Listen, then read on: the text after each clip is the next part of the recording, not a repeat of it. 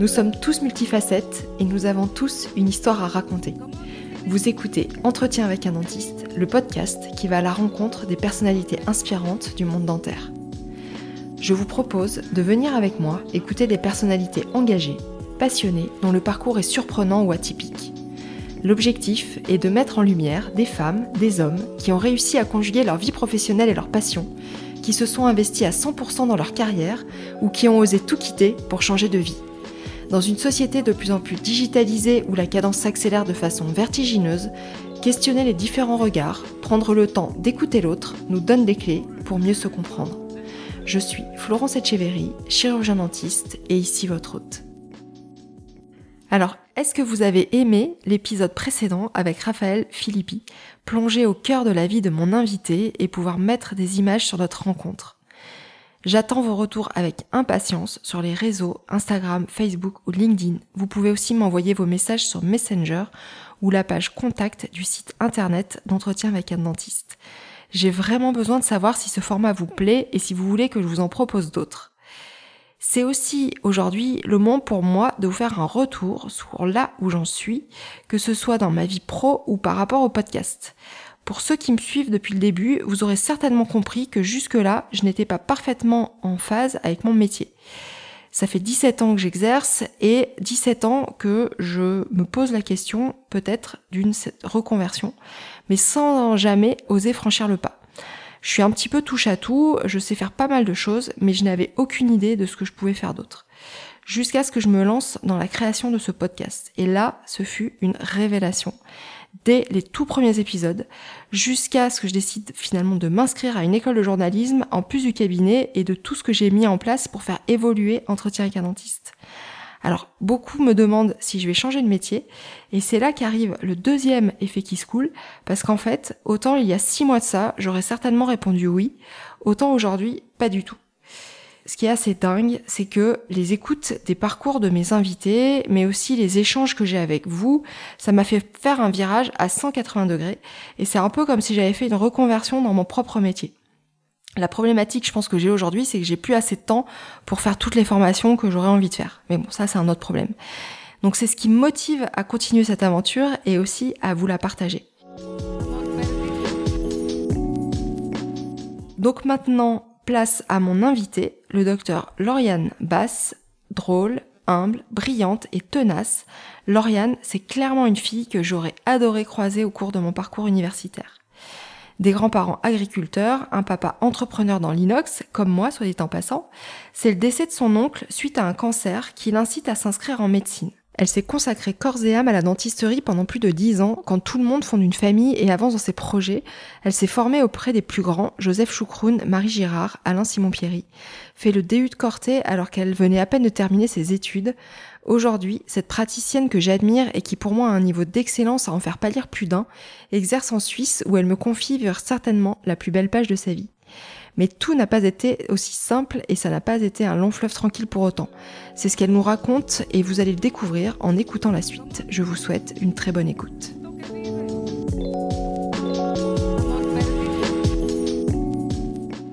Eh ben écoute, euh, bonjour Lauriane. Bonjour. En vacances? En vacances, oui. En vacances et puis très fière que tu m'aies euh, demandé de participer à ton podcast que j'écoute euh, assidûment et, et j'admire vraiment ton travail. Mais c'est moi qui suis fière euh, de t'avoir, euh, Lauriane. Je vais lancer tout de suite le, pavé dans la mare, mais c'est vrai qu'on a peu, euh, je trouve, pas assez de femmes bah, qui, sont vraiment représentatives, on va dire, d'une certaine forme d'excellence dans, la profession. Et, il va falloir qu'on, monte un peu au créneau. Donc, donc non, c'est moi qui suis, qui suis très fière de, de, t'avoir sur mon podcast. Mais des femmes brillantes, euh, pas si on peut dire que je suis brillante, il y en a beaucoup. Euh, la seule différence, c'est qu'elles sont pas visibles. Euh, à notre âge, parce que toutes les deux on a à peu près le même âge, je pense qu'on sort, euh, sort de la phase de l'imposteur dans la courbe de Dunning-Kruger. Et euh, moi, j'ai trois meilleures amies. Il y en a deux qui sont dentistes, Leslie et Marianne. Ce sont d'excellentes praticiennes, mais elles ne publient pas, elles sont pas visibles. elles sont dans leur cabinet, elles font des trucs de dingue, mais elles sont pas connues, enfin au moins, du moins virtuellement. Et, et des femmes la profession déjà, elle s'est énormément féminisée ces dernières, ces dernières années. Et des femmes euh, euh, des, qui tiennent des cabinets, qui, qui, réussissent à mener de fond une vie professionnelle et une vie professionnelle, il y en a, il y en a beaucoup plus que ce qu'on peut croire. Et moi, par mm. exemple, dans le premier cabinet euh, dans lequel je suis allée voir quelqu'un opérer, ben, c'était une femme, c'était Marie Girard. Euh, et pareil, elle est maman, elle, elle est implanto, elle euh, fait des conférences. C'est vraiment une femme brillante. Et, euh, et, on est nombreuses en fait. Mais tu crois que c'est qu'on a moins besoin de se mettre sur le devant de la scène? Bah, Je pense que c'est pas qu'on en a moins besoin, je pense que déjà c'est qu'on n'a pas le temps. Euh, parce que euh, ben voilà, euh, ton cabinet il te prend du temps, tes formations te prennent du temps. En règle générale, ben, tu es marié ou avec certaines ont la chance d'avoir des enfants, euh, tu peux pas tout faire en 24 heures, c'est pas possible. Et moi, j'ai énormément d'admiration pour les femmes leaders d'opinion qui continuent à, avoir une vie euh, publique euh, tout en étant maman. Moi, j'ai qu'un seul enfant, je, très sincèrement, je, ne peux pas tout faire. Et j'ai été mm. obligée d'arrêter certaines activités euh, avec la naissance de mon fils. Avant, j'étais à l'EAO, je faisais pas mal de conférences, je bougeais beaucoup. Et euh, bah, j'ai dû mettre euh, ça en parenthèse quand j'ai eu mon petit garçon parce que je ne pouvais pas tout faire. Alors peut-être que je reprendrai quand il serait un peu plus grand et, et autonome, mais aujourd'hui, aujourd'hui c'est pas possible. Mm, mm. Et Aujourd'hui, euh, tu, tu, tu euh, comment tu répartis justement euh, ton temps entre le cabinet et ta vie de famille? Alors, moi, j'ai axé mon temps de travail sur les horaires d'école de mon fils. C'est-à-dire que j'arrive le matin après avoir déposé mon fils à l'école, donc je suis à 8 heures au cabinet et je fais non-stop jusqu'à 17h30. Je fais ça tous les jours, le lundi, le mardi, le jeudi et le vendredi. Et le mercredi, je commence à 8h et je pars à 11h15 pour aller récupérer mon fils à l'école et passer l'après-midi avec lui. Quand je suis au cabinet, je suis au cabinet et quand je n'y suis plus, sauf urgence ou dossier euh, vraiment important à remplir, quand je suis à la maison, j'essaye de plus être dentiste. Mais c'est compliqué, euh, c'est compliqué. Ça, ça te fait des, quand même des, des grosses semaines, hein pas oui, mais j'ai pas vraiment le choix parce qu'en fait, l'année où j'ai eu mon fils, j'ai pu racheter la structure dans laquelle je travaillais. Donc en fait, j'ai tout eu d'un coup. Euh, la naissance du petit, le rachat d'une structure avec quand même euh, euh, entre 10 et 12 salariés. Hein, ça, oscille, ça, ça, oscille en fonction des stagiaires dans l'année. et en fait, donc j'ai racheté il y a 3 ans et demi. Euh, j'ai dû remettre en route le cabinet, le faire un peu à ma façon, euh, tout réorganiser et ça demandait du boulot. Et euh, bah, ça demandait que je sois présente. La patronne, elle pouvait pas ne pas être sur place. Mm. Donc oui, je suis là, je suis là beaucoup, mais j'espère dans les prochains mois me libérer une demi-journée. j'espère pouvoir le faire. Vous êtes combien de praticiens actuellement? Alors au cabinet, on est deux dentistes. Il y en a un troisième qui va rentrer à la rentrée euh, là en septembre, et on est deux hygiénistes. Ouais, j'ai vu ça effectivement. Quelle chance. Ouais, ouais. Mm. Mais on va, on va, on va en parler hein, de tout ça, hein, euh, parce que là, euh, je, tu, tu exerces en Suisse, à Lancy. Oui. Tu as fait tout ton cursus à Lyon, enfin une grande partie, puisqu'après tu es parti faire des, faire des DU. Euh, dentiste, c'était, c'était un choix ou c'était un non-choix? Alors, ce dentiste, c'était un choix. Ça a été un choix euh, tardif, mais un choix quand même. Moi, je viens pas du tout euh, d'un milieu médical. Hein. Ma famille n'est pas du tout du sérail. Je viens d'une famille. Mes grands-parents étaient agriculteurs. Mes oncles et tantes, il y a des agriculteurs, des vignerons, des bouchers. Mon père, il est dans l'inox. l'inox il est dans l'inox? Oui, c'est tout ce qui est cuve à vin, circuit agroalimentaire. Et c'est incroyable parce que mon père, euh, il, a, il a créé une entreprise euh, de raccord en acier inoxydable. bah écoute, et, et donc et bah, peut-être qu'ils se connaissent parce que figure-toi qu'il il travaille, il a beaucoup travaillé avec euh, des entreprises sur Lyon. Ah bah peut-être, écoute, on en parlera, on en parlera après, mais, mais, peut-être, en tout cas, euh, voilà, moi je venais pas du tout du milieu. Et, euh, et en fait, quand j'ai été très jeune, j'ai un de mes oncles qui est décédé d'un cancer du poumon. Et en fait, je trouvais ça pas normal qu'on l'ait pas sauvé. Et pour moi, je voulais pas être médecin, je voulais être chirurgien parce que s'il avait pas été sauvé, c'était parce que c'était c'était une erreur mécanique. Mmh. Et donc, je suis allée en médecine. Donc moi, j'ai commencé ma première P1 parce que j'en ai fait deux. Et ma première P1, euh, j'avais 17 ans. Et j'arrive, euh, donc j'étais à Lyon, à Grange Blanche, pour ceux qui euh, se souviennent. Et j'étais dans une boîte à colle qui s'appelle le CCM, euh, qui était tenue par Madame Vian, qui était une femme formidable. Et c'était à l'époque le petit CCM. Et je voyais des gens arriver hyper tard. ils arrivaient vers 21h, 22h pour bosser.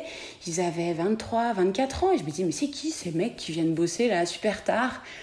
Et on me dit, euh, ouais, ce sont des internes, ils passent le concours de l'internat. Je fais, ouais, ouais, ouais, j'avais bien compris qu'on avait encore un deuxième concours à passer, mais euh, c'est aussi dur que ça. Et là, je me dis, oh là là, ma cocotte, euh, là, tu es en train de bosser comme une maboule et tu vas être obligée de remettre la même dans 5 ans. J'étais pas vraiment sûre d'en avoir les capacités. Et là, donc j'étais dépitée et Madame Jean me dit, mais tu sais, t'es pas obligée d'aller en médecine, tu peux choisir dentaire si tu veux.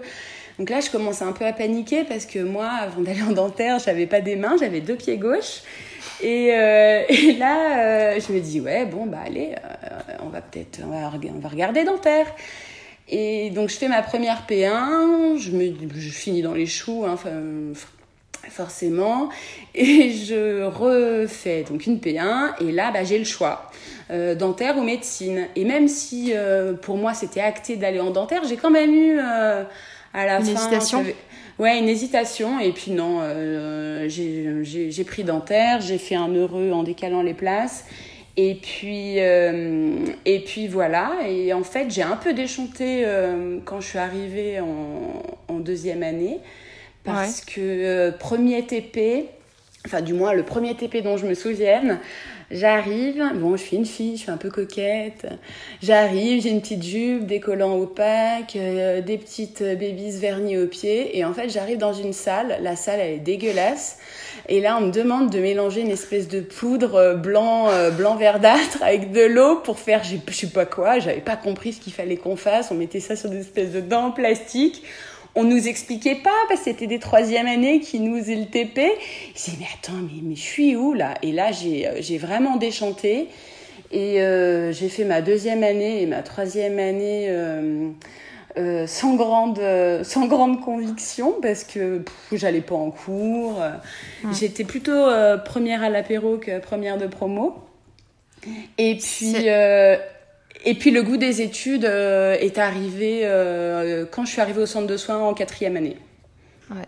C'est vrai que c'est abstrait, hein, ces, ces, ces, années. Euh, on ne sait pas trop, déjà, pour ceux qui ont choisi, peut-être qui, qui, ont un modèle bien défini de la profession, mais pour la, la grande majorité, on ne sait pas trop ce qu'on qu'on vient faire là.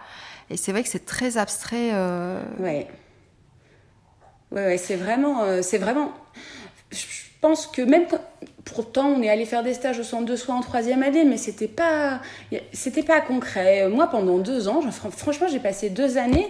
Je, je sais même pas ce que j'ai appris. Enfin, je pense que j'ai pas appris grand chose, euh, mais c'était de ma faute hein, parce qu'on m'a proposé un enseignement, mais euh, mais tout simplement, j'ai pas eu la motivation de suivre l'enseignement qu'on m'a donné.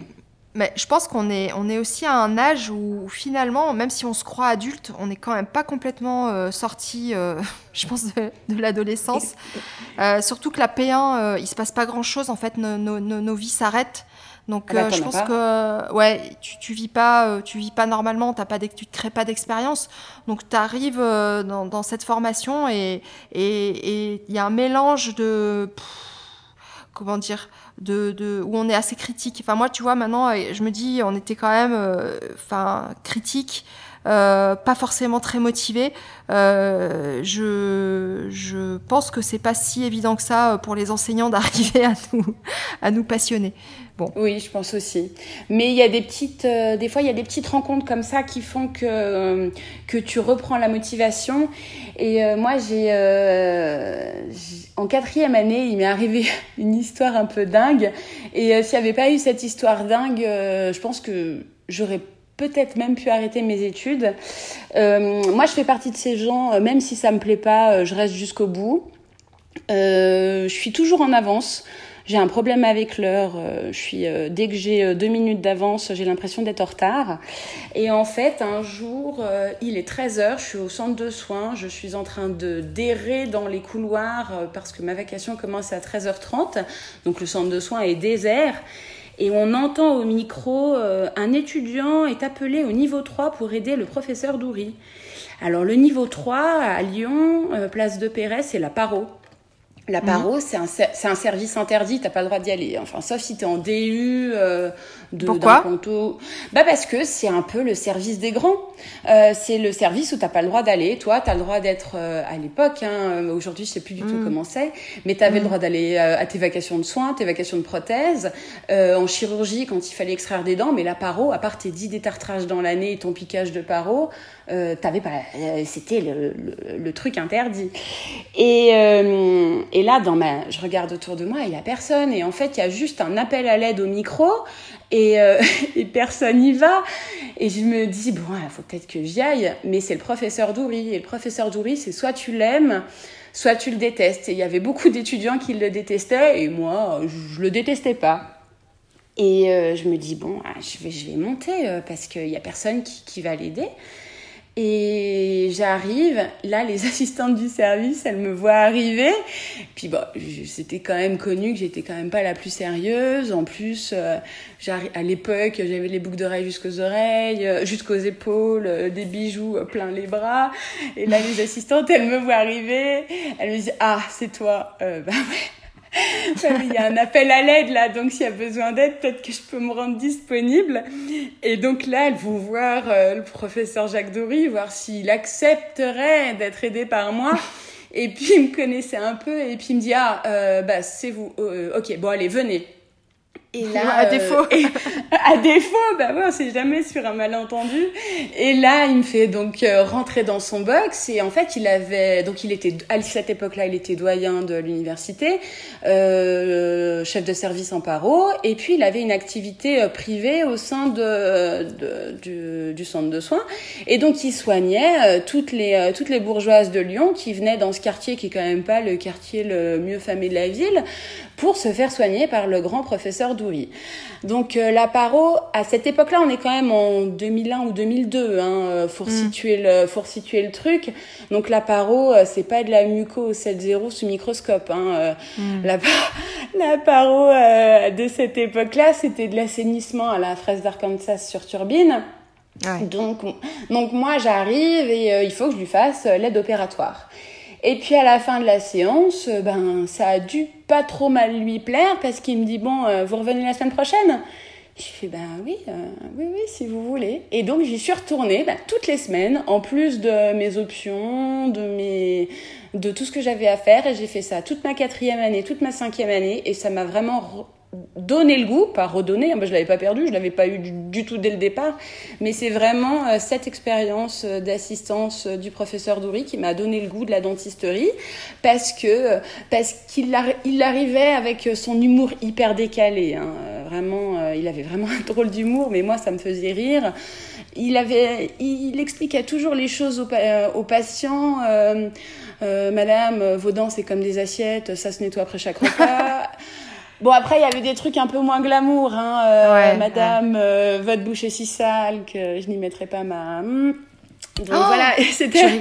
Ouais. Non, ah, pour de vrai mais oui, et puis il le disait pas qu'une fois, il le disait, ça faisait partie de son speech en paro et toutes les promotions qui l'ont entendu le disent et c'est pas une légende urbaine, c'est un truc, moi je l'ai entendu le dire plusieurs fois, mais ça faisait mouche puisque, puisque ça faisait partie de... Et je me... Donc c'est un drôle d'humour, hein. soit tu aimes, soit, soit t'aimes pas, faut vraiment... Moi ça me choquait pas et, euh, et je trouvais ça... Euh, et je trouvais son approche avec les patients, alors euh, outre ce genre de petites expressions, mais je c'était clinique. Ce qui me montrait, c'était pas de, c'était de la vraie dentisterie avec des hmm. patients. Euh, et puis, et puis c'était de la paro. C'est quand même à la base de tout plan de traitement. Enfin, surtout l'assainissement. Donc, euh, en fait, moi, je voyais pour la première fois de mes études, je voyais quelque chose de concret. Je voyais que euh, tu avais beau faire les plus beaux bridges, complets de la Terre, que si le dessous c'était dégueu, ben ça, ça, ça, allait pas tenir.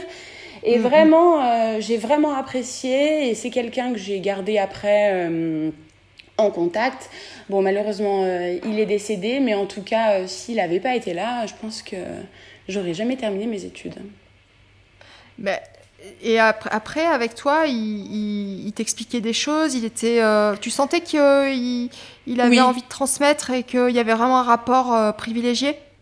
Alors, euh, il n'y avait pas un rapport privilégié qu'avec moi. Hein. Il y avait d'autres étudiants aussi qui prenaient euh, ce qu'on appelait en secrétaire. Euh, mais avec tous les étudiants, ils transmettaient, ils transmettaient quelque chose. Euh, je peux pas te dire dans le détail ce qu'il m'a transmis. Moi, la seule chose que j'ai retenue, c'est que heureusement qu'il avait, qu'il a été là. Ouais.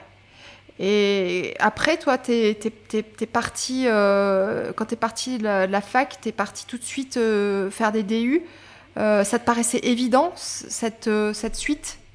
Alors, moi, ça s'est passé vraiment bizarrement. Moi, une fois que j'ai fini, avant même de terminer, alors comment en cinquième année, une fois le CSCT validé, j'ai commencé à bosser en cabinet tout de suite. CSCT validé, mon été de cinquième à sixième année, j'ai bossé.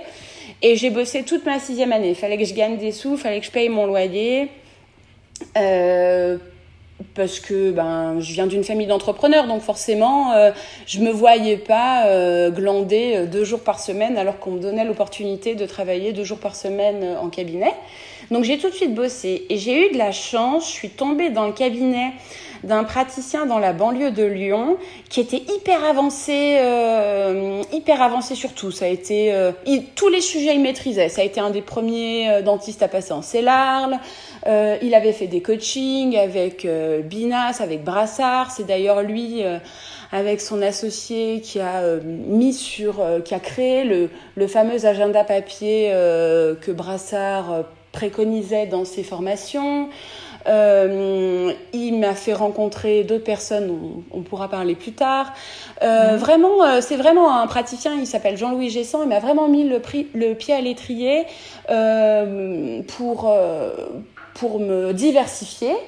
Et en fait, quand je suis arrivée dans son cabinet, il m'a dit, écoutez, en ce moment, le boom, c'est l'implanto. faut vraiment que vous sachiez, euh, jeune, poser des implants. Enfin, je trouve ça hyper sympa. Quand tu arrives dans un cabinet que ton patron te dit ça, euh, généralement, on te donne plutôt euh, les trucs pas agréables à faire. Mhm. Et là, il me dit, il faut vraiment que vous sachiez poser des implants. C'est vraiment l'avenir. Donc là, je te parle, on est 2004, hein, 2004-2005. Euh, et ouais, 2003-2004, pardon. Et, euh, et là, euh, il m'inscrit. Alors, on s'inscrit tous les deux à une attestation d'implanto. Donc, moi, j'ai passé ma, j'ai fini 2000 Ma dernière année, c'était 2004-2005. Donc, à peine ma sixième année terminée, je suis inscrite à une attestation d'implanto à Lyon. La même année, il me fait faire Génération Implant. Et c'était la toute première euh, promotion de Génération Implant. Et la même année, il me fait faire aussi euh, tous les cours qui étaient dispensés à l'époque par la société euh, Astratech. Donc, déjà, ça m'a coûté mmh. un bras, tout ça. Enfin, tu viens de sortir de l'Uni, tu payes à peine ton loyer. Et, euh, et on te demande tout ce que tu gagnes, il faut que ça finance toutes ces formations. Bon, il a eu raison, hein, euh, je le remercierai jamais assez. Mais en un an, j'ai cumulé tout ça, j'ai fait tout d'un coup. Et euh, vers le milieu de cette année, euh, juste après ma sixième année, il me dit écoutez, vraiment, en implanto, le top du top en diplôme, c'est le DU de Corté.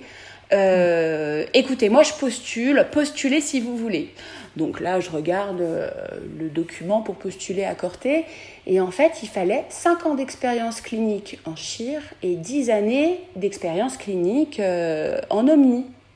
Et là, je commence à, rigoler. Je fais, non, mais attendez, euh, moi, ils vont, ils, vont, ils vont rigoler quand ils vont voir arriver mon CV. Euh, euh, je vais gâcher une feuille de papier pour rien. Il me fait, mais non, mais allez-y, faites un dossier, on sait jamais sur un malentendu. Et je fais, bon, bah, ok. donc, j'ai postulé. Et en fait, il y a dû avoir un alignement de planètes parce qu'au même moment que moi, il y a plein d'autres jeunes qui ont postulé. Donc, ma meilleure amie a postulé aussi. On se l'était même pas dit en plus. Euh, elle, elle bossait chez quelqu'un euh, qui était en train de faire le DU et euh, elle, il lui en avait parlé. et il y a eu plein de jeunes. Et en fait, quand ils ont reçu donc David Abensur et Pascal Valentini, quand ils ont reçu tous ces CV de jeunes, ils se sont dit bah tiens, si on faisait une, une promo de jeunes, ça peut être sympa aussi d'enseigner à des gens qui, qui ne connaissent rien et comme ça ils partiront, ils partiront dans la vie avec un bon bagage. Et c'est comme ça que quelques mois après, bah, j'ai reçu ma lettre d'acceptation au DU et que malheureusement euh, Jean-Louis Louis, lui, n'a pas été pris puisqu'il est un peu plus âgé.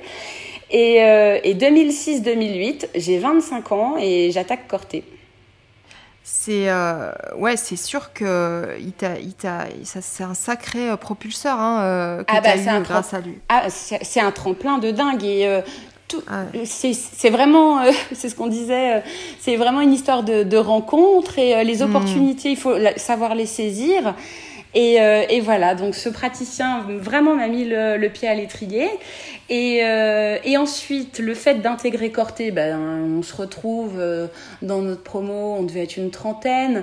c'est des gens aujourd'hui que j'ai que j'ai encore autour de moi euh, euh, en tant qu'amie, en tant que en tant que très proche. Hein, c'est presque une deuxième famille. Ouais. Qui c'est que tu as gardé par exemple du DU de Corté Alors, Carole Azri. Eh ben, tous, Carole Azria, Christophe Comtesse, Marc et Émilie Chevret, il y avait le groupe des Rennais, il y avait François Le Bigot, ah avec qui, que j'ai gardé en, en, ami proche aussi, Michel Closade et aussi, surtout, Christophe Gachet qui a été le, la personne qui m'a fait venir en Suisse, qui m'a proposé un un travail dans sa clinique et euh, euh, donc 2006-2008. Moi, je suis arrivée en Suisse en 2013. Donc, tu vois, euh, cette petite époque a, a dessiné tout le restant de ma carrière. Et comment tu faisais là pour t'organiser? Parce que ça prend énormément de temps comme DU. Tu faisais des allers-retours, ça se passe comment? Alors, Corté, c'était 4 jours tous les deux mois dans mon souvenir. Euh, donc c'est pas plus euh, compliqué que quand tu fais euh, des formations à gauche à droite. Euh, C'était la logistique, fallait prendre des avions, louer des voitures, mais ça après on faisait du covoiturage et puis ça permettait d'avoir quatre jours de de pause dans la routine du quotidien. Et puis moi, je l'ai vraiment pas vécu comme un, comme un, fardeau. Au contraire, c'était génial. Enfin, moi, euh, Pascal et David, ils m'ont ouvert euh, un réseau de dingue, puisque c'est grâce à Pascal, après, que j'ai pu rentrer à l'EAO. J'ai, hum, ils nous ça, a été, euh, ça a été exceptionnel comme enseignement aussi jeune. Donc, le AO, tu, tu, peux, tu peux me, me redire ce que c'est que le AO alors, l'EAO, c'est la European Association of Integration. Mmh. C'est une organisation scientifique euh, qui organise un congrès euh, tous les ans. Euh, c'est vraiment un congrès scientifique. Hein. C'est un peu clinique, mais c'est principalement scientifique. C'est euh, où c'est comment t'expliquer? C'est tous les gens qui comptent en implantologie dans le monde, enfin en Europe à la base, mais bien, mais, euh, mais aussi dans le monde, euh, tous les professeurs d'université, etc., tous les chercheurs, et qui viennent montrer leurs travaux. Et en fait, à l'EAO, c'est enfin c'est une organisation euh, assez assez monumentale, et en fait, il y a plusieurs comités comité scientifique, comité d'éducation, etc., etc. Et en fait, ils ont des sous-comités et il y a, y a, ce qu'on appelle un junior committee. Donc, c'est les moins de 35 ans et tu euh, remplis une application pour y accéder. Et en fait, moi, j'ai postulé, euh, c'est Pascal qui m'avait poussé pour postuler. Et en fait, moi, j'ai pas un profil scientifique. Moi, je suis une vraie clinicienne, j'ai pas de, j'ai pas fait de carrière universitaire, donc je rentrais pas vraiment dans les clous. Mais j'avais un profil qui les intéressait quand même. Donc moi, je suis rentrée au Communication Committee. Et en mmh. fait, au Communication Committee, pendant quatre ans, on écrivait des petites histoires avec mes collègues euh, on, en fait, on scrutait la presse dentaire euh, pour trouver des, des publications insolites, euh, des nouvelles technologies, et on écrivait des petites histoires dessus, et c'était la ligne éditoriale du site internet. Mmh. Mmh. Donc, donc j'ai fait ça pendant quasiment 4 ans, ouais, et puis j'ai arrêté ben, avec la naissance de mon fils. Mmh. Et euh, donc ça, ça t'a permis aussi de rencontrer euh, tous les Plein grands de monde. Euh, hmm. Plein de monde. J'ai, j'ai, un jour, je me suis retrouvée à table avec Marc Quirinen, qui aujourd'hui publié énormément sur le PRF. J'ai, j'ai, rencontré plein de monde. Je pourrais pas tous te les citer, mais des fois, il y a des situations improbables. Et euh, en fait, tu te retrouves face à face avec un type où euh, la, veille, euh, tu lisais ses articles mm. dans une revue. non, c'était vraiment, c'était vraiment une belle époque. j'espère, j'espère pouvoir refaire les congrès de l'EAO dès que j'aurai un peu plus de temps pour le contenu scientifique, on est bien d'accord, mais aussi pour le réseau et les bons moments partagés entre confrères. Et toi, tu te sens, tu te sens légitime à ce moment-là quand tu te retrouves euh, comme ça euh, avec. Euh, Pas du tout. Pas du tout. J'ai l'impression d'être. J'ai l'impression d'être un imposteur. Bon, bah déjà, on en a parlé. je, je, suis pas universitaire. Hein. Moi, je suis une pure clinicienne. Euh, et je me retrouve avec des gens, euh, mais t'as combien de publics toi ton actif et tout? Bah zéro, euh, aussi dans des revues de vulgarisation.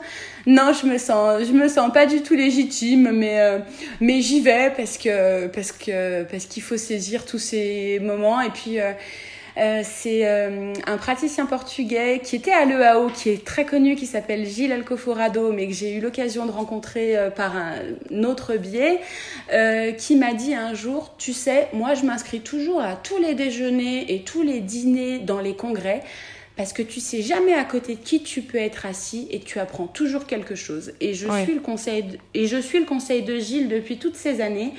et tu rencontres tu rencontres plein de gens, tu apprends plein de choses, et puis, euh, et puis c'est ce qui fait euh, la beauté de notre métier aussi. Mm, mm. Et là, dans le cabinet euh, où tu exerçais à ce moment-là, tu avais quel style d'exercice? Alors quand j'étais à Lyon, j'étais omni et il m'a tout de suite mis le pied à l'étrier en chirurgie. Et en fait, ce qui s'est passé, c'est que tout ça, ça s'est fait au même moment, hein, l'entrée à Corté euh, et le cabinet. Et euh, donc, euh, mon patron de l'époque m'a dit, écoute, il faut que tu ailles voir une de mes amies, elle est implanto, donc une femme implanto en 2005, il y en a pas beaucoup. Il faut absolument que, ailles voir que tu ailles la voir travailler, elle est exceptionnelle, donc c'est Marie Girard. Et donc, euh, un jour, euh, je prends ma petite voiture et je vais euh, à Béligna, donc au fin fond de la campagne dans l'Ain. à une heure de Lyon et j'arrive dans un cabinet magnifique, hyper bien équipé, le labo de prothèse sur place qui est tenu par Jos Perret. et j'arrive dans ce cabinet vraiment génial. Et au programme, il y avait double sinus, extraction, implantation, enfin je sais plus ce qu'il y avait. Et je vois une mécanique hyper bien huilée, j'avais des étoiles plein les yeux. Et dans le cabinet, il y avait un mec euh, qui rôdait. Euh, je savais pas trop à quoi il servait au début. Il était sur son ordinateur, il bricolait des tubes, il ouvrait des ampoules. Je savais pas trop qui c'était. Et en fait, je me rends compte qu'il est anesthésiste et qu'il fait des sédations en cabinet. Et puis il prélève un peu du sang, il les fait tourner dans une machine et tout. Je suis attends, c'est quoi ce délire? Et en fait, bah, c'était Joseph Choucroune et qui venait euh, aider Marie euh, dans ses interventions euh, pour la sédation et pour faire du PRF. Donc on se met à discuter dans la journée. Et puis, donc j'apprends qu'il est médecin de la douleur, il m'explique pas mal de petits trucs sur l'acidité du milieu. et, là, je rentre dans une autre dimension. Je me dis, ah, mm. c'est génial. Et il me dit, écoute, tu sais, euh, t'en apprendras, je peux t'apprendre plein de choses, viens faire ma formation. Donc, euh, je m'inscris à sa formation euh, contre la douleur. Donc, la formation, c'est l'année d'après, je crois que c'est ouais, c'était mars 2006. Et donc, il y a toute une journée clinique, et toute une journée théorique, pardon, et toute une journée clinique. Et la journée clinique, il y a un praticien qui vient et qui montre des cas de maboule, mais des trucs, extraction, implantation, mise en charge immédiate, des trucs de dingue. Bon, il faut aussi rappeler qu'en 2006, 2008, euh, hein, toute cette époque-là, euh, l'implanto, c'était vraiment une discipline reine. On ne cherchait pas à conserver comme mm. aujourd'hui. Hein. Il y a vraiment eu un switch il y a vraiment eu un switch ces dernières années. Hein. J'espère que chaque personne en disant ça, mais à l'époque, euh, quand il y avait une bouche euh, qui était ravagée, tu cherchais pas quand même à sauvegarder 4-5 dents pour conserver de la proprioception. À l'époque, euh, mm. ils enlevaient tout, ils implant... on implantait partout. C'était vraiment une dentisterie différente. Mm-hmm. Et. Et donc, ce praticien, c'était Alain Simon-Pierry. Et la conférence est juste dingue. Et hum, forcément, tu sais comment ils sont les conférenciers. Euh, ils cherchent, à la fin de la conférence, ils discutent. Ah, si vous avez des cas compliqués, euh, je peux vous aider. Et donc là, on était, j'étais avec donc le dentiste avec qui je travaillais à l'époque, euh, Jean-Louis. Et c'est vrai que nous, on avait sous le coude quelques patients, on ne pouvait pas les prendre en charge, quoi. on n'avait pas les compétences, on ne savait pas faire. Et donc on dit, bah, on va demander à Simon Pierry de les soigner. Donc Alain nous a fait les chirurgies, et moi j'ai géré la prothèse après. Et puis je faisais déjà à l'époque un petit peu de photos, et puis une fois que les cas ont été terminés, bah, je lui envoie les photos finish. Et puis euh, là, il me dit oh, c'est génial et tout, euh, j'aimerais trop avoir quelqu'un comme toi au cabinet. Euh. Puis c'est vrai que moi j'étais déjà dans une période où à Lyon, je m'embêtais un peu, j'avais envie de bouger. Et, mmh. et pendant deux ans, de 2006 à 2008, j'ai fait les allers-retours entre Lyon et Marseille. Donc Lyon où je travaillais au cabinet et Marseille où j'allais faire les EDOP chez Alain, euh, aider à préparer les conférences, aider à préparer les cas cliniques. C'était vraiment génial. Et puis un jour, bah, quand même. Hein Ouais, mais euh, j'avais, écoute, j'étais pas en couple, pas d'enfant, euh, pas de, euh, pas d'attache. j'avais que ça à faire, et je n'ai fait que ça parce que ma vie c'était son. oui, c'est ce que j'allais te demander. En fait, c'était vraiment, enfin, ça a été une passion à partir ah oui. du moment. Ah oui, oui, oui, oui. Dès que j'ai mis le pied à l'étrier en chirurgie et que j'ai vu les choses qu'il était capable de faire, oui, oui, oui, oui je vivais dans. Hein. Je me levais le matin, c'était dans. Je mangeais dans. Le soir, je me couchais dans. Je, je ne, je ne faisais que ça. Je lisais tout le temps. Euh, euh, vraiment, j'ai fait, j'ai voué ma vie à la, dentisterie pendant dix ans.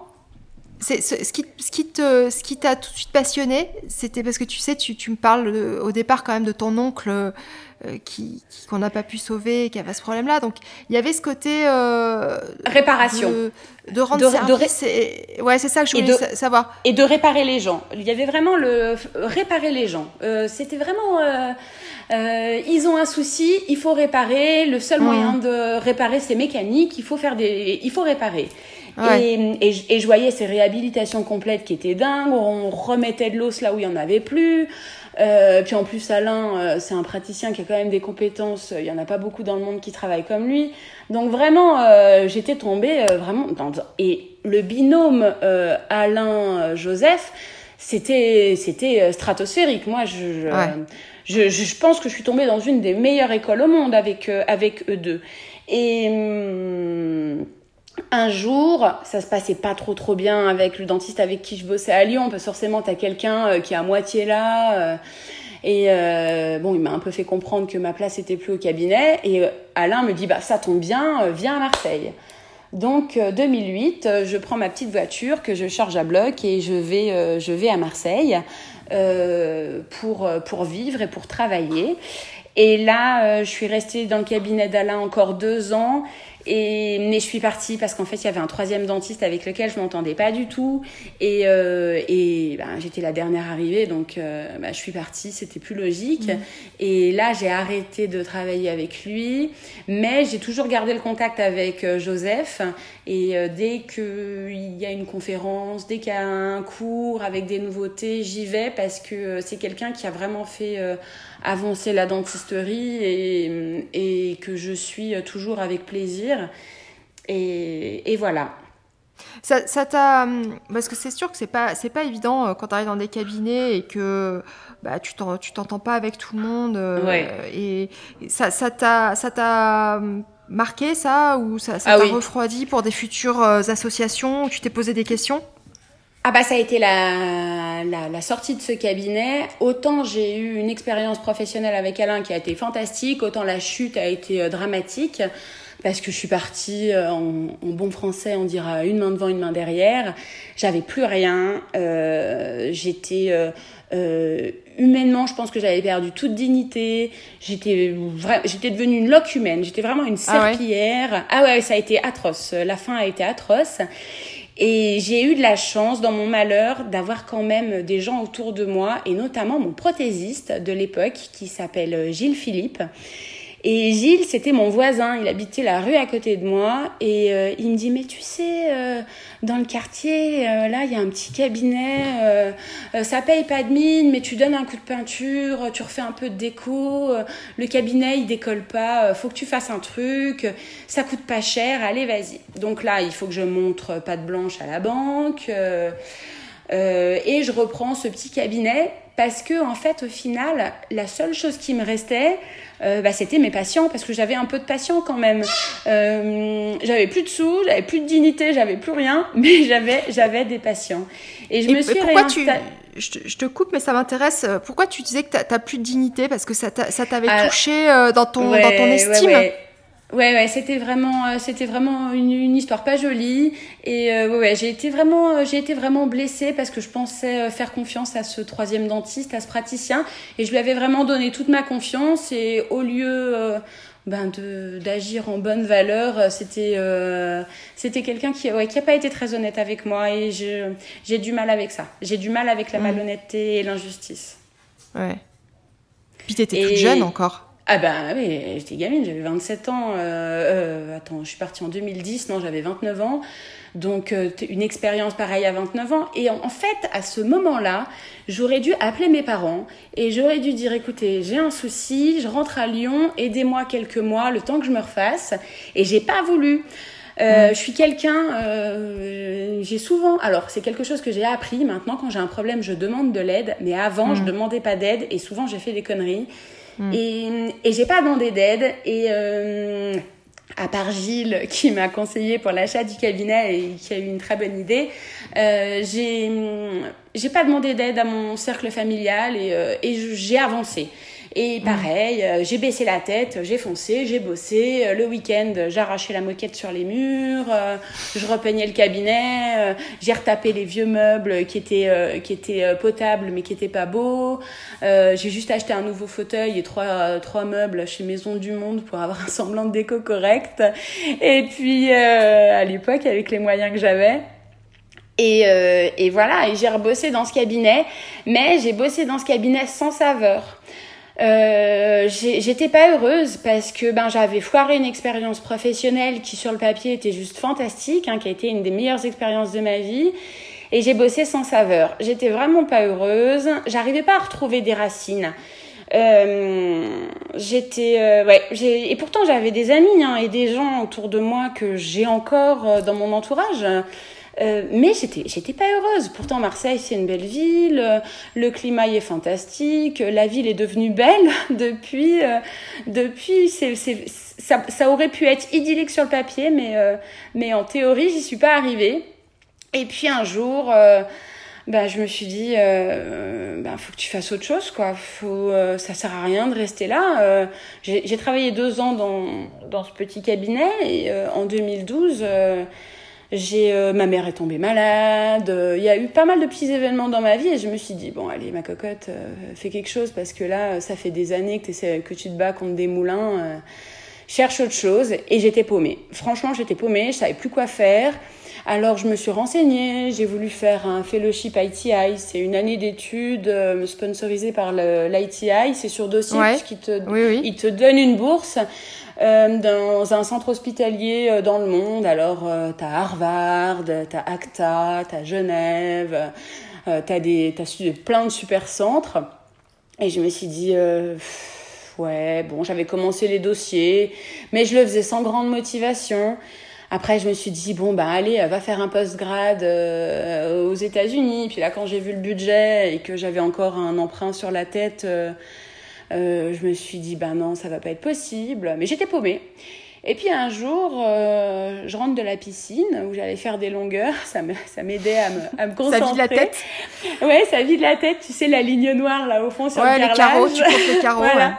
C'est ça, ça, ça m'aidait à me détendre. Et, un jour, je rentre de la piscine, j'avais encore les cheveux mouillés. Et là, donc un, un de mes copains de promo de Corté m'appelle en panique, ouais, je viens de racheter une clinique à Genève, euh, euh, j'ai du boulot, ça serait bien, tu veux pas venir me voir, voir un peu comment c'est? J'aimerais bien travailler avec quelqu'un qui a ton profil. Euh, euh, et puis là, je me dis, ouais, ben Genève, en plus, c'était dans la liste des services hospitaliers, enfin des services du fellowship ITI que qui me plaisait bien. Genève, bon ben c'est la Suisse. moi j'ai la famille de ma d'une de mes meilleures amies qui est là-bas, donc je connais déjà un peu du monde. Ensuite, ben, c'est à une heure et demie de chez mes parents. Euh, on parle la même langue. Euh, c'est l'étranger, mais euh, c'est un autre pays, mais c'est un beau pays avec des bonnes valeurs. Ouais, ouais, pourquoi pas. Donc j'y suis allée une fois, deux fois. Et puis après, pendant six mois, j'ai fait les allers-retours. Euh, ça m'est arrivé une semaine de faire deux fois euh, l'aller-retour dans la semaine entre mes patients du cabinet et puis euh, ah oui, t'avais T'avais gardé ton activité euh, à Marseille? Oui, oui, oui. Ben oui, parce que euh, c'était... Euh, ben, fallait bien manger, parce que Genève, au début, j'y allais pour regarder comment c'était. Ouais. Mmh. Ben non. Et, euh, et en fait, euh, j'ai mis mon cabinet en vente à Marseille, j'ai trouvé euh, des repreneurs pour le, pour le reprendre. Parce qu'en fait, de l'autre côté, mon patron à Genève, il me, il me foutait la pression. Il fallait que, quand il a vu que j'étais motivée, que je, je m'entendais avec l'équipe, etc., euh, bah, il m'a un, peu, un peu pressé pour que j'y aille le plus vite possible. Et euh, donc j'ai un peu tout laissé en plan. Et puis dès que j'ai vendu, je suis partie. Et quand je suis arrivée à Genève, je... c'est comme si euh, j'avais oublié les cinq années que j'avais passées euh, à Marseille. Je, ah. suis je suis arrivée dans un environnement où euh, les expressions étaient communes avec là, là où je suis née, là où j'ai grandi. Donc moi j'ai grandi au pied du Beaujolais. je la ville était belle, euh, les gens étaient patients, respectaient les règles, ramassaient les crottes de chiens sur le trottoir, arrivaient à Ça, c'est important, ça. Ouais, franchement, hyper important. non, mais je me, je me suis retrouvée, euh, je vais pas dire dans Mary Poppins, mais euh, oh, c'était beau. Et puis en plus, c'était le 7 juin, il faisait beau. c'était, oh là là, c'était une nouvelle vie qui commençait et j'étais vraiment heureuse de l'attaquer. Et, euh, et je regrette pas du tout d'avoir vécu tout ça euh, pour, pour euh, quand on voit aujourd'hui là où j'en suis. Et, mm. euh, et, voilà, donc je suis arrivée à Genève et puis une nouvelle page de ma vie s'est ouverte et je pense que c'est la plus belle page de ma vie. Et tu es, toujours dans le même cabinet? Non, pas du tout. Je suis restée euh, dans cette clinique. Donc c'était une clinique qui est sur la rue du Rhône. La rue du Rhône, c'est euh, c'est la plus belle rue euh, de la ville, enfin même de Suisse, je pense.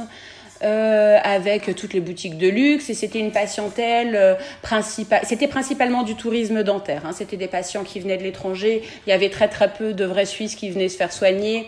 Euh, c'était une activité dentaire de très bonne qualité. Hein. Euh, mm. mon, mon, patron travaillait très bien, sauf que c'était le rythme qui, euh, pour moi, ne jouait pas parce qu'en fait, c'était euh, une activité qui était basée principalement sur le service. Hein. Quand tu fais du tourisme médical, tu as envie qu'on te mm. traite comme un VIP. Et euh, tu fais ça quelques mois, euh, ça te fait plaisir, c'est sympa. Tu soignes des chefs d'État, des starlettes, euh, tu vois des trucs, des gens que tu n'aurais jamais eu l'occasion de côtoyer. Et mais c'était, j'étais pas faite pour ça. Les strass et les paillettes, c'est, j'aime bien, hein, c'est sympa au début de ta carrière, mais j'avais besoin de quelque chose qui me ressemble un peu plus. Mm. Et puis, euh, et puis c'est surtout qu'à un moment donné, ben, euh, il, a, fallu que je fonde une famille aussi parce que je, je vieillissais. Euh, et l'année de mes 35 ans, j'ai dit à mon patron, tu sais, cette année, je pense qu'avec mon conjoint, on va, on va peut-être mettre en route. Hein, je pense qu'il est temps. Et puis, ma future vie de famille était plus du tout compatible avec le travail dans cette clinique. Donc euh, progressivement, euh, j'ai diminué, j'ai calmé le jeu. Et en fait, il faut savoir que mon conjoint est dans l'industrie dentaire. Ah. Euh, il est, oui, lui, il est côté fabricant et donc il distribue ses produits. enfin, il vend ses produits chez les distributeurs. Donc, il est en, relation avec tous les distributeurs. Donc, lui, son réseau, c'est l'Europe, les États-Unis et Israël. Et donc dans l'Europe, bah, il y a la Suisse. Donc il connaît quand même pas mal de monde euh, sur Suisse. Et je lui dis, euh, tu sais, euh, là on va peut-être commencer à chercher un, un petit cabinet, d'abord en, collaboration et puis ensuite quelque chose que je pourrais racheter puisque maintenant ça fait plus de 4 ans que je suis en Suisse. je vais avoir l'autorisation pour être titulaire d'un cabinet. Et hum, donc là, on a rameuté le réseau des gens qu'on connaissait et puis on m'a mis en relation avec quelqu'un. Donc le cabinet, il est situé. Donc Genève, c'est un canton-ville. C'est comme, euh, c'est comme mhm. Paris. Donc tu as la ville de Genève qui est dans le canton de Genève, mais dans le canton de Genève, tu as plein d'autres petites villes. Et il y a une ville qui s'appelle Lancy, qui est donc, je crois, la deuxième ville euh, après Genève, qui est une ville très. Euh, qui est en mouvement, qui bouge beaucoup, qui a une partie un peu populaire une partie très euh, travailleur euh, avec les sièges sociaux de Procter Gamble par exemple. Mm. Euh, il y a beaucoup de grosses sociétés qui sont installées là-bas et il y a un quartier résidentiel avec pas mal d'expatriés français d'ailleurs. donc c'est un petit c'est un, petit endroit. quand j'ai commencé à travailler là-bas, donc ça changé de la rue du Rhône où je faisais toutes mes consultations en anglais. Là, je suis arrivée, je pouvais de nouveau parler en français. D'ailleurs, t'es es, bilingue, même trilingue, non? Euh, alors, je parle anglais, euh, je parle bien, je me débrouille, je parle un peu allemand et j'ai commencé à apprendre le russe quand je travaillais à la rue du Rhône, euh, mais j'ai arrêté, euh, j'ai vite arrêté parce que euh, j'avais trop de choses à faire. Mais anglais et un peu allemand. Je suis pas capable de mener une conversation, en, une consultation en allemand. Je, je bafouille quand on est en Suisse alémanique, mais c'est tout. J'ai pas c'est c'est pas pas du tout la même chose et donc là les, les, les, les, consultations je te coupe mais là tu fais des consultations euh, euh, plutôt c'est plutôt français ou tu fais beaucoup de consultations euh, en anglais aussi? Aujourd'hui, aujourd'hui, c'est principalement en français. Euh, il y a peut-être 5 ou 6 patients par semaine en anglais, c'est tout. Alors qu'avant, c'était plutôt l'inverse, c'était plutôt 5 mmh. ou 6 en français. Et, et, voilà, et je me suis retrouvée dans ce cabinet. Mais le problème, c'est que quand j'étais à la rue du Rhône, je faisais que l'endo et la chirurgie. Et quand je suis arrivée dans le cabinet, le concept, c'était quand même de faire de, une dentisterie généraliste. Oui. Donc là, j'ai dû me reformer parce que je savais pas plus faire un composite, je savais pas matricer, je savais pas sculpter une dent. Euh, j'ai dû, euh, j'ai dû me reformer. Alors après, j'avais pas tout perdu non plus. Hein. Je faisais quand même euh, des onlets euh, et des couronnes euh, quand il fallait refaire des points de contact en paro. Je faisais quand même deux trois trucs de prothèse, mais la base, qui était, qui est la prévention et le et les, les soins de carie de base, et ben tout ça, j'ai dû réapprendre.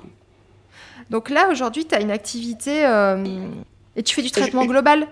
Moi, je fais, je fais tout sauf de l'orthodontie parce que j'ai deux copines ortho qui sont installées à 50 mètres de mon cabinet avec qui je travaille en, en réelle euh, symbiose parce que euh, j'ai appris à... Alors, j'avais toujours les bases hein, du diagnostic euh, ortho, je savais dire aux patients quand est-ce qu'il fallait consulter, quand est-ce qu'il fallait pas consulter. Mais euh, j'ai vraiment euh, les filles avec qui je, les orthos avec qui je travaille, on font énormément d'orthodontie fonctionnelle. Donc aujourd'hui, j'arrive à détecter chez les tout petits que je vois en pédo à 4, 5, 6 ans des problèmes de respiration. Et alors j'explique aux patients hein, euh, pourquoi une ventilation nasale c'est important. Je leur donne, euh, je leur donne des pistes et puis je leur dis mais allez voir euh, les orthos, elles sont beaucoup plus qualifiées que moi pour vous donner une marche à suivre. Donc je sais diagnostiquer mais je sais pas traiter. Et voilà, et je fais de, je fais une dentisterie généraliste. Je fais de la chirurgie, je fais des dents de sagesse, je fais mes sinus, je fais mes greffes osseuses, ma muco, mes compos, et ma journée est très variée. Et souvent dans la journée, je fais pas deux fois la même chose. Et les endos, l'endo, tu t'es, tu t'es formé euh, comment? Alors l'endo, j'ai toujours aimé. Euh, donc déjà euh, à la fac au centre de soins, j'aimais beaucoup ça. Ensuite, euh, tout, tout, tout. j'étais déjà à l'époque bien accro à Internet et je passais une bonne partie de mes, de mes moments entre les patients sur Eugenol. Et, ah. et un jour, il y a une formation avec Stéphane Simon qui a été organisée à Marseille d'ailleurs, bien avant que j'y habite.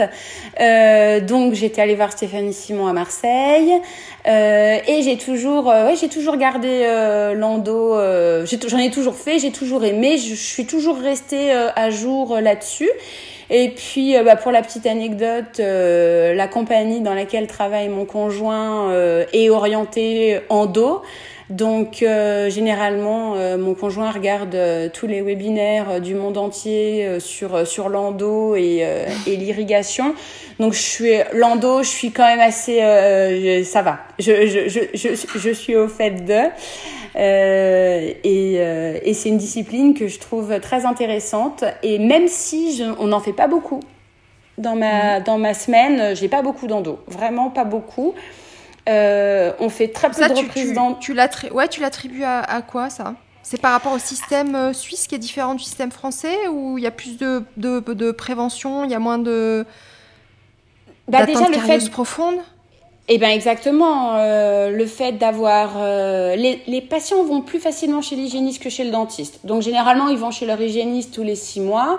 Euh, donc quand euh, l'hygiéniste elle voit qu'il y a quelque chose sous sa curette euh, qui crochette, elle dit tout de suite d'aller voir le dentiste. et là, on va gérer la lésion carieuse à son stade initial. Donc les caries profondes, c'est quand même rarissime d'en avoir. et quand on en a des caries profondes, ben, on fait beaucoup d'évictions partielles. Euh, et puis, euh, en vérité, on fait de l'endo que quand euh, la pulpe est malade.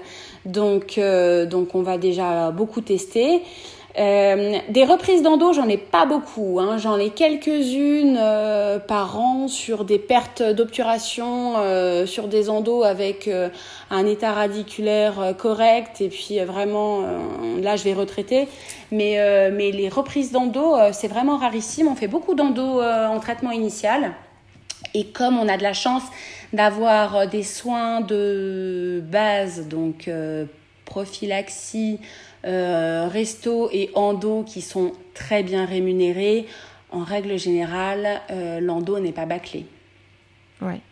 On l'a fait bien. On a parlé avec, euh, avec Charles qui, qui exerçait au Québec et c'est sûr que ces soins, quand ils sont revalorisés à leur juste valeur, on va dire, ça incite quand même à la, à la qualité, quoi c'est ce qui m'a fait, moi, me reformer euh, en collage quand je suis arrivée dans ce cabinet pour faire de l'omni. Euh, quand tu arrives dans un cabinet, que tu dois faire des composites, euh, que tu sais pas trop trop faire, mais que si tu le fais à la fin, le patient il paye 350 balles son compo. moi, je me mets à la place du patient. Pour ce prix-là, j'ai quand même envie que ce soit bien fait. Donc je me suis vraiment astreinte à me reformer, euh, à comprendre pourquoi j'avais des sensibilités sous mes compos, à comprendre pourquoi euh, mes points de contact étaient pas nickel, à comprendre pourquoi quand je sculptais un beau compo, et ben après mon réglage d'occlusion, il, il était tout plat. c'est vraiment des choses que j'ai que j'ai travaillé, travaillé, retravaillé, à regarder plein de vidéos. Oui, c'est ça. Tu, tu, comment tu travailles? Donc déjà, qu'est-ce que tu as fait comme formation sur le collage ou l'esthétique alors, Sur, bah, sur l'esthétique, moi j'ai fait un DU d'esthétique à Nice il y a longtemps, en 2010, mais à cette époque-là, on parlait pas beaucoup de. C'était pas orienté euh, composite euh, en technique directe. Euh, c'était principalement facettes, onlay, etc. mais moi, ce qui me manquait dans ma pratique, c'était vraiment les restaurations directes. Comment tu fais un joli composite postérieur et moi, ma, ma, question que je posais donc à mes copains, c'était euh, comment est-ce que je fais un joli composite MOD sur une 36, euh, une 46 ou une 16 ou une 26 Et tout le monde me répondait, ben non, euh, une cavité MOD, tu fais un onlay. Je fais, mais non, moi je veux pas faire d'onlay. J'ai des cuspides, je veux les préserver, j'ai pas envie de faire un onlay. Mon pas, ma, dent, elle est pas délabrée au point de, de tout ratiboiser. Je veux mmh, faire mmh, un composite en méthode directe. Donc, euh, je suis allée voir. Euh, alors moi, je suis très dans l'instantanéité. Hein. Euh, quand je veux quelque chose, j'ai, j'ai pas beaucoup de résistance à la frustration. Donc moi, quand je veux un truc, c'est tout de suite. Donc déjà, quand je regarde une offre de formation, il faut que je puisse avoir une place tout de suite. Et là, je regarde en tout premier. je voulais voir pour ma formation de composite. J'ai la chance dans mes amis d'avoir Rodolphe Zunzaren et mhm. euh, j'envoie un message, je lui dis, euh, il y a de la place à ta formation compo, je sais qu'il en fait une par an. Et là, il me dit, oui, oui, euh, en septembre, il y a de la place. Et donc là, euh, tout de suite, je boucle le truc, mais j'ai quand même envie que les patients que je vais restaurer avant le mois de septembre, euh, ça soit pas trop dégueu non plus. Donc, euh, je regarde des vidéos sur euh, YouTube, comment tu places ta matrice, et j'ai passé des heures et des heures sur YouTube. Voilà. Et après, j'ai fait ah la formation de Rodolphe, qui m'a conforté dans ce que j'avais appris. Et puis après, j'ai eu besoin d'aller faire un petit peu plus sur la sculpture parce que c'est vrai que euh, les formations euh, francophones on on t'apprend pas vraiment à sculpter une face occlusale et là j'ai fait un truc alors je vais super mal le prononcer euh, c'est sur Ripe c'est un donc à la base c'est un groupe Facebook et ensuite ils ont fait une plateforme de formation continue. c'est Lincoln Harris qui fait ça, c'est un Australien. Euh, et la formation sur les composites, euh, je crois que c'est euh, Kundelis, son nom de famille. Enfin, c'est un Hongrois d'origine, si je me souviens bien. Enfin, il a Mindogas Kundelis, voilà, il s'appelle. Et c'est euh, plein de plein de petites vidéos. Et en fait, il t'envoie les dents imprimées au cabinet et tu sculptes en même temps la dent. Donc ça, ça m'a beaucoup beaucoup aidé. Et depuis que j'utilise cette technique, eh ben, j'ai très très peu de retouches occlusales après mes composites. Voilà, c'est vrai que c'était compliqué de demander une formation sur les euh, composites en technique directe en France ou euh, un bah composite et pays 40 balles. Ben, c'est ça. Et justement, euh, déjà toi, combien de temps tu bloques sur ton agenda pour faire un, composite trois faces sur une molaire? Une heure à une heure et quart. Ah ouais. et le tarif? Alors les hum, cabinets en Suisse, euh, on a une nomenclature qui est imposée avec des hum, fourchettes de prix qui sont imposées.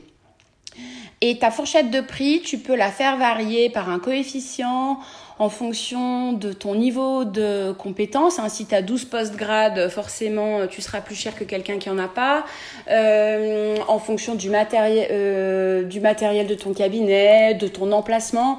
C'est sûr que euh, Didier Dietchi, qui est au Quai Gustave Ador euh, à Genève, il a un point euh, stratosphérique, alors que moi, qui suis à Lancy, dans un quartier populaire, j'ai le point le plus bas possible au niveau assurance. Euh, quand bien même mon point soit le plus bas possible, une heure de cabinet, c'est euh, 350 à 450 francs de l'heure, hors matériel, hors laboratoire. Il faut savoir qu'en Suisse, moi, je ne suis qu'un intermédiaire entre le laboratoire et le patient. Euh, si j'achète une prothèse 750 francs euh, au laboratoire, le patient va payer 750 francs. Euh, le laboratoire a une responsabilité technique. Hein, mais en revanche, mhm. moi, moi, je suis uniquement le percepteur de l'argent. je paye au labo et après le patient me rembourse. Mais des fois, les patients payent directement au laboratoire, ça arrive. Et donc, hors laboratoire, hors matériel spécifique, c'est 350 à 450 francs de l'heure. Et donc, un compo trois faces, euh, moi, je crois que je facture 416 francs. Mm. Et entre les francs et les euros, il euh, faut enlever 10%, je crois, 10 ou 15% à peu près. Mm. Et oui, il n'y a rien de choquant. Hein. Euh, et tu, il y a une équivalence de diplôme entre la, France et la, Suisse. Comment ça fonctionne? Eh ben, c'est les accords de Bologne qui s'appliquent. Donc, euh, quand tu veux travailler en Suisse, il faut demander euh, à l'organisme responsable qui s'appelle le MEBECO une équivalence qui est purement administrative. Tu remplis des papiers et tu payes. Mais c'est pas parce que tu as l'équivalence de diplôme que tu peux travailler en Suisse. Parce que les conditions d'exercice, elles sont soumises à ce qu'on appelle le médecin cantonal. Euh, la Suisse, c'est un, une confédération, c'est plusieurs euh, cantons euh, qui sont organisés donc en fédération, mais chaque canton a ses propres règles et hum, donc tu as des médecins cantonaux ou des médecins dentistes cantonaux parce que quand tu as l'équivalence, je suis plus chirurgien dentiste, moi je suis médecin dentiste aujourd'hui et c'est le, titre hein, qui change. Et dans le canton de Genève, pour exercer, donc il faut ce qu'on appelle un droit de pratique. Et pour le droit de pratique, il faut donc bah, déjà l'équivalence de diplôme, euh, un certificat médical comme quoi tu es en bonne santé. Il faut un test de langue aussi qui justifie que tu puisses mener une consultation dans la langue principale du canton. Donc Genève, j'avais de la chance, c'était du français. Mais euh, si je voulais aller travailler à Zurich, il aurait fallu que je justifie de parler euh, euh, l'allemand. Ouais. et ensuite, un certificat de bonne pratique aussi de ton, de ton pays d'origine. Et surtout, un contrat de travail. C'est-à-dire que en théorie, si tu n'as pas de contrat de travail, tu tu hmm. peux pas aller travailler en Suisse. Ouais, ça se fait pas comme ça. Non, ça se fait pas comme ça. Et toi, qui a, qui a exercé plusieurs années en France. Donc, tu as, vraiment euh, un regard euh, euh, très, je sais pas comment on peut dire, binaire. en tout cas, tu, tu, connais les deux systèmes pour les avoir pratiqués. C'est quoi les différences que tu relèves, les différences majeures entre nos, nos deux systèmes français et suisses? Alors, moi aujourd'hui, ça fait 16 ans que j'exerce et j'ai passé 8 ans en France, 8 ans en Suisse. Et ces huit dernières années en France, il y a eu énormément de, changements, hein, la CCM, le reste à charge zéro, etc. Donc même si mes amis euh, euh, et confrères français m'expliquent ce qui se passe, je suis pas au fait de tout. Mais nous, la première euh, grosse différence dans le système suisse, c'est que les soins ne sont pas remboursés. C'est que tout est à la charge du patient. Alors, il y a certains patients qui ont des prises en charge, qui ont ce qu'on appelle des dentales, des assurances dentaires, mais c'est parce que hum, ce sont soit des expatriés, euh, par exemple, les expats euh, du groupe Total, euh, ils ont une assurance de dingue, ou alors tu travailles dans une organisation internationale. Euh, mais euh, très peu de patients ont une, une, assurance dentaire. Donc tout est à la charge et c'est ce qui responsabilise aussi les patients. Parce que quand mhm. tu sais que si tu laisses pourrir une dent, ben, ça va te coûter euh, 3500 euh, balles implant plus couronne, ça te motive quand même à aller chez ton hygiéniste, surtout qu'en plus, l'hygiéniste par rapport au dentiste, c'est moins cher. Donc l'argument financier, même si un patient n'a pas les moyens d'aller chez le dentiste, tu peux tout de même aller faire ta maintenance euh, chez l'hygiéniste euh, tous les 3 mois, 4 mois, 6 mois. Et l'hygiéniste aussi, c'est la, deuxième grosse différence euh, avec la France. Le fait d'avoir une profession complémentaire à la tienne, c'est ça change la vie. C'est, hmm. c'est moi aujourd'hui quand je vois un patient, euh, bon, bah, je gère l'urgence, hein, je gère ce qu'il y a à faire, mais c'est sûr que le patient, euh, si je vois qu'il maîtrise pas bien les outils d'hygiène, si je vois qu'il y a une parodontite, euh, Alors la nouvelle classification, je la connais pas par cœur. Hein. Il faut m'excuser, j'ai jamais réussi à m'y mettre. Ah, c'est pas euh, grave. Si, ouais, s'il a euh, le patient une parodontite chronique, chronique de le, truc, voilà, bah, je vais l'envoyer chez l'hygiéniste ou juste qu'il y a du tartre, plein une contention d'ortho et que je même plus les dents en dessous. je vais systématiquement envoyer une ou deux séances chez l'hygiéniste. Donc ça, c'est aussi un, un, gros ouf de soulagement parce que moi, après, quand je récupère les patients, euh, la bouche est propre. Hmm. Et je peux travailler dans de bonnes conditions. Et, euh, et souvent, moi, je vois pas les patients pendant deux ans. Euh, ils vont aller chez l'hygiéniste trois ou quatre fois. Et je demande quand même à les voir tous les deux ans pour... alors, hmm. les radios Bitewing, les hygiénistes en font. Euh, elles peuvent en faire en routine, mais là, je vais dans le cabinet et puis je vais, elles m'appellent quand elles voient un truc bizarre. Les hygiénistes, elles n'ont pas le droit de poser de diagnostic. Hein. Euh, elles ont juste le droit de d'avancer le dentiste dans son traitement. Donc moi, généralement, ce que je fais, c'est que je dis aux filles, ah bah tel patient, euh, bah ça fait deux ans que je l'ai pas vu. Écoute, tu me fais les deux bite wing, et puis là, cette dent là, il y a eu une endo il y a quelques temps. Tu me fais une apicale pour vérifier la qualité de l'endo. Et puis, euh, je viens voir dans le cabinet euh, après euh, ce qui se passe. Et si je vois qu'il y a un truc bizarre, eh ben, je refixe un rendez-vous au patient. Mais là, je ne refixe pas un rendez-vous de consultation, je refixe tout de suite un rendez-vous de soins. Puisque j'ai déjà mes examens complémentaires qui sont faits et j'ai déjà la moitié du diagnostic qui est fait avant de, avant de voir le patient. Donc, euh, donc ça te sécurise quand même tes traitements. Et puis aussi, ben, quand tu finis un, plan de traitement complexe, moi, mon patient, il ne part pas dans la nature. Je le tiens en laisse et puis je lui dis, euh, je dis voilà, maintenant c'est hygiéniste obligatoire, euh, tous les 4, 6 mois, 9 mois, on vous tient en laisse. Le système fait qu'on envoie des recalls aux patients. Le patient, il reçoit soit une petite carte postale, soit une petite lettre chez lui qui, lui rappelle, qui lui rappelle de prendre rendez-vous. Euh, et le patient, il est, euh, il est pas materné, mais il est suivi. Il n'est pas. Il n'est pas lâché dans la nature. Il n'est pas lâché dans la nature. Et puis de toute façon, c'est rentré dans, c'est rentré dans les mœurs. Hein. Euh, les gens, ils ont un gynéco, un ophtalmo, un dentiste, une hygiéniste. Hein. C'est c'est ça fait ça fait partie du ça fait partie du kit de base pour une bonne santé pour une bonne santé générale. Hmm.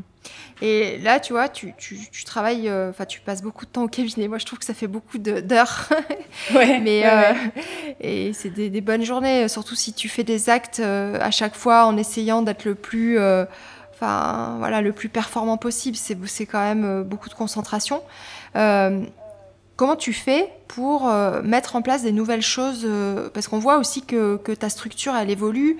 Euh, on voit qu'il y a beaucoup d'attention qui est portée à l'organisation, au confort du patient, à beaucoup de, transparence et, de communication.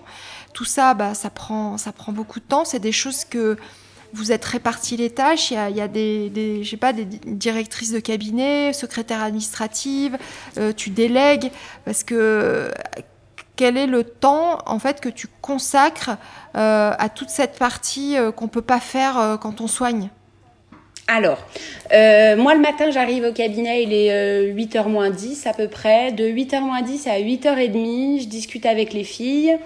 Euh, donc j'ai une assistante administrative qui me fait, euh, qui s'occupe de nos agendas. Donc il y a quatre agendas à gérer. Bientôt il y en a un cinquième.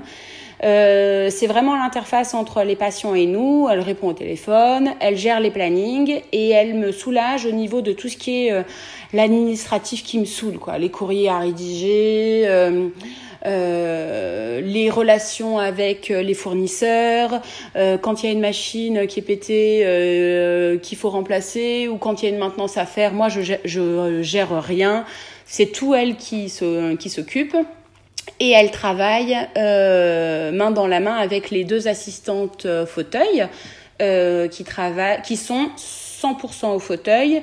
Euh, soit avec moi, soit avec euh, mon collaborateur qui est, qui est mon, mon, prédécesseur, hein, le dentiste à qui mm. j'ai racheté le cabinet. Euh, on a switché les rôles. Moi, je suis devenue la patronne et il est devenu l'employé. Ah ouais. Et ouais, ouais. Et, et ensuite, on a deux apprentis qui nous qui nous aident. Alors, les apprentis, ce sont des futurs assistantes dentaires. C'est un diplôme qui se passe en, c'est un apprentissage qui se passe en trois ans. Elles sont à temps plein en formation, euh, quatre jours au cabinet, un jour à l'école. Et euh, elles font, alors la première année généralement elles font principalement de l'asté, la deuxième année on les met au, alors elles font du fauteuil aussi, hein, mais au début c'est principalement de l'asté. Et puis après la deuxième année, on fait faire pas mal de fauteuils et la troisième année, on leur fait faire pas mal d'administratifs. Et au bout de trois ans, elles sortent avec un bon bagage. Donc nous, des apprentis, on en a deux. Euh, et j'ai quelqu'un qui m'aide une demi-journée par semaine, qui va m'acheter les fleurs, euh, quand il y a des choses à ranger à la cave, euh, qui m'aide un peu pour le boulot, le boulot ingrat que personne ne veut jamais faire. Euh, mais sinon, tout ce qui est communication réseaux sociaux, gestion du site internet, euh, tout ça, bah, c'est moi qui fais. ah oui. Je fais tous mes plans de traitement, tous mes devis moi-même. Je ne délègue rien à ce sujet-là. Euh, c'est tout moi qui fais. Je collecte toutes mes données initiales moi-même. Je délègue, euh, alors, à part le développement des plaques phosphore pour les radios, on est bien d'accord. Hein. Mais euh, le Conbeam, c'est moi qui shoot. Euh, les protocoles photos, je fais tout. Les empreintes optiques, je fais tout. Mojo, je fais tout. Ah, tu vois, ça, c'est une question que je voulais te poser justement. Euh, non, non, ouais. je, vais savoir les outils, surtout les, les, les, outils que tu, utilisais et, qui te paraissent aujourd'hui euh, complètement euh, intégrés et indispensables à, ton activité. Dans... Alors, ce que moi déjà, là. oui, quand je fais un investissement, alors autant je suis une craqueuse compulsive dans ma vie privée, autant dans ma vie pro, je fais quand même attention à mes investissements. Si j'achète une machine, c'est parce que avant même de l'avoir achetée, je l'ai déjà, je sais déjà comment je vais l'intégrer dans mon flux de travail. Donc, euh, ce que je te disais tout à l'heure, le patient, je le vois en consultation pour une urgence ou juste pour un, pour un avis. Euh, là, à part test au froid, euh, bite wing ou apical, je fais pas grand chose. Euh, et le soin d'urgence, hein, on est bien d'accord. S'il faut remettre un pansement ou faire une ordonnance, etc. Enfin, je soigne l'urgence. Et ensuite, euh, j'envoie le patient chez l'hygiéniste parce que c'est rarissime qu'un patient vienne te voir en urgence et que euh, mm. il, ait, euh, il ait une bouche parfaite. Donc euh, généralement, euh, après, il va voir l'hygiéniste. Et hum, Là, après, quand je revois le patient, donc soit je termine le soin que j'ai commencé à la séance d'urgence, euh, c'est-à-dire que j'ai très bien pu faire un premier temps euh, un premier temps d'endo et là je termine mon traitement de racine. Et euh, je commence un peu à discuter avec le patient de ce qu'il y a à faire dans sa bouche. Et puis, mais je suis toujours très, je dis pas, bah voilà, il y a ça, il y a ça, il y a ça, il y a ça, il y a ça. Je dis bah voilà, faudrait qu'on fasse ça. Euh, il y aurait tant d'heures de travail, donc ça coûterait à peu près tant. Et là, je vois un peu la motivation du patient. Si je vois que le patient, il a envie de soigner tout ce qu'il a soigné dans sa bouche, et eh bien là, je vais prévoir une séance où je vais vraiment faire un, vrai schéma dentaire, éventuellement un sondage paro euh, et tous les autres examens complémentaires. Ou si je vois que le patient il est pas motivé, qui veut juste finir sa dent, ben je fais le soin. Euh, il sait euh, à peu près combien ça va lui coûter et puis euh, et puis basta. Mais quand on va rentrer dans une un, une phase de plan de traitement, euh, ben je collecte toutes les données dont j'ai besoin. Et moi, je suis assez, euh, je suis assez scolaire comme fille. Hein. Moi, j'ai une checklist euh, et je et je remplis ma checklist au fur et à mesure. Donc, la première chose que je fais, bah, c'est déjà en salle d'attente. Le patient déjà, il a fait, il a rempli une anamnèse. ouais, un questionnaire peu poussée, médical. Hein. Mm. Ouais, tu sais que je, je l'ai vu en ligne ton questionnaire? Il y est, hein Le questionnaire, euh, bah, j'ai le même. Eh ben, bah, en fait, c'est pas moi qui l'ai fait, hein. C'est euh, moi non plus. ben, c'est euh, François Le Bigot qui a suivi euh, tout le cursus de John Coyce à Seattle et qui a, qui a, passé tous les niveaux. Euh, bah, y a, qui a, qui a fait tout comme il fallait, voilà, et qui est ce qu'on appelle le voilà, mentor. Et donc moi, j'ai fait la formation de François parce que j'avais pas trop euh, je, les moyens d'aller jusqu'à Seattle et faire tout le cursus. Donc c'est le questionnaire que François a traduit. Voilà, je suis, moi, je suis. Bah c'est bon, j'ai, effectivement, hein, parce que moi j'ai, fait euh, la formation de, de Guillaume, de Guillaume. Gardant-Mollard et qui a fait aussi John Coyce et euh, qui fait une, une, formation aussi sur sur le, le, plan de traitement global et, et bon, bah je comprends pourquoi j'ai, les mêmes questionnaires. Voilà, et euh, donc j'ai ces questionnaires là et après, en fonction de ce qui a été coché, j'oriente un peu plus mon discours. Hein, ça m'aide mm. beaucoup. Ensuite, au fauteuil, euh, dans mon logiciel, j'ai de quoi faire un schéma dentaire et un sondage paro euh, assez rapidement. Alors, le sondage paro, c'est que quand je vois qu'après l'hygiéniste... Euh, il, reste des poches profondes, ouais. Voilà, il y a encore du boulot, mais c'est ça m'arrive peut-être, aller quatre fois dans l'année. Hein. ensuite, ce que je fais, bah, c'est des photos. J'aime bien les photos, je trouve que c'est hyper important de tout iconographier, déjà pour avancer et euh, ça j'apprends rien à personne, hein, pour progresser et puis aussi à but médico-légal, hein, c'est hyper important. Mmh. Et maintenant, ce que je fais, c'est depuis euh, ben, 4 ou 5 ans maintenant, c'est empreinte optique.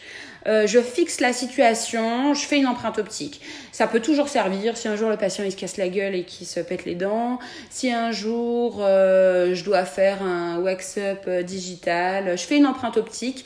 Et là, le patient, même si l'empreinte optique va beaucoup m'aider, hein, puisque je vais avoir le patient virtuel, il y a un premier effet waouh, mm. si on veut parler en termes un peu marketing. Mm. Et ça, Combien de temps euh, cette séance? Parce que ça fait beaucoup d'éléments. Alors, généralement, je planifie euh, une heure pour faire euh, photo, empreinte optique et radio.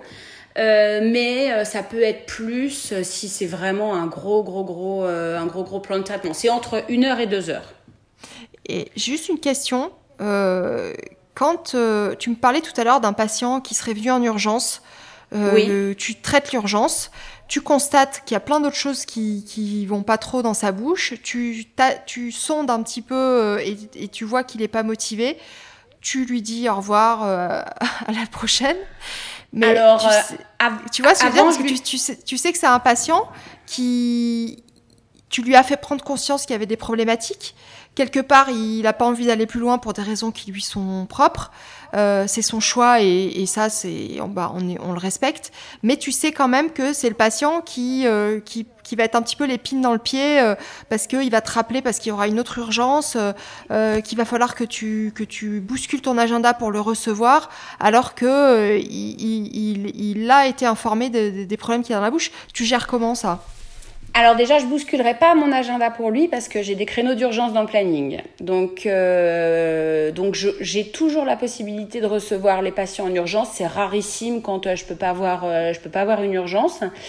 Euh, et maintenant, ce que je fais de plus en plus, c'est que le patient, il a la bouche pleine de caries, euh, il y a plein de dents à faire. Euh, allez, on va dire qu'il y a, on va dire, il y a huit caries à faire.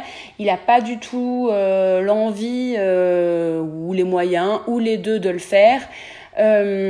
Là, je vais avoir une autre approche. Je vais lui dire, écoutez, on a, là, tel dans ces carriers, tel dans ces carriers, tel dans ces carriers. Écoutez, ce qu'on va faire, c'est que je vais vous mettre un vernis sur les dents qui va stopper le processus carieux. Alors, euh, c'est sûr que vous, il va falloir que vous changez votre mode de vie. On peut en parler si vous voulez, je peux vous aider. Mais moi, aujourd'hui, je peux pas vous laisser partir en sachant que euh, les caries vont progresser. Et moi, maintenant, enfant comme adulte, je suis une grande adepte du euh, Silver Diamond Fluoride. C'est le, le fameux SDF. Alors, oui, as plusieurs marques. Hein. Par contre, tu, tu, fais, tu, tu, le fais venir parce que jusqu'à présent, je crois qu'on pouvait pas trop s'en... Enfin, on avait du mal à s'en procurer en France il me semble, non? Alors, nous en Suisse, on a facilement celui de Rivastar euh, en bouteille ou en capsule. Et euh, sinon, il y a l'autre là avec le packaging bleu et blanc. Euh, je j'arrive jamais à savoir son nom. Euh, moi, j'arrive pas à le faire venir en Suisse, mais euh, en France, j'ai des copains qui ont réussi à en avoir. Oui, du Canada, je crois. Ouais, du Canada ou même des US, hein, mais, euh, mm, mm, mm. mais, mais, mais, mais, ça peut arriver. Mais celui de Rivastar, en tout cas, euh, on peut se le procurer. Et, euh, et en fait, moi, ce que je veux montrer aux patients, c'est que je suis moi, je suis là juste pour améliorer sa santé bucco-dentaire. Je suis pas là pour euh, l'embêter, le faire venir euh, toutes les deux semaines pendant une heure chez le dentiste et qu'il reparte avec la moitié de, du visage paralysé. Euh, je suis juste là pour euh, pour pour lui soigner les dents et je lui fais comprendre. Hein, je lui fais moi, écoutez. Euh, j'ai pas forcément envie de vous soigner. Moi, je préférerais boire un café avec vous. Mais voilà, vous avez des caries de partout. Il faut qu'on fasse quelque chose. Et j'ai pas envie que vous ayez mal. Et j'ai pas envie que vous m'appeliez euh, ah, tous les deux mois avec un truc qui pète. Donc, je vous mets ça. Je vous mets ce produit-là. Alors, je vous préviens tout de suite, la dent, elle va devenir toute noire. Euh, mais c'est soit ça, soit vous aurez mal. Et, euh, et, généralement, le patient, là, il a une petite prise de conscience. Il se dit, ah ouais, ok, euh, elle me fait ça. Elle a, elle a vraiment envie que mon, euh, mon état dentaire s'améliore. Et généralement, il y a un petit truc qui switch.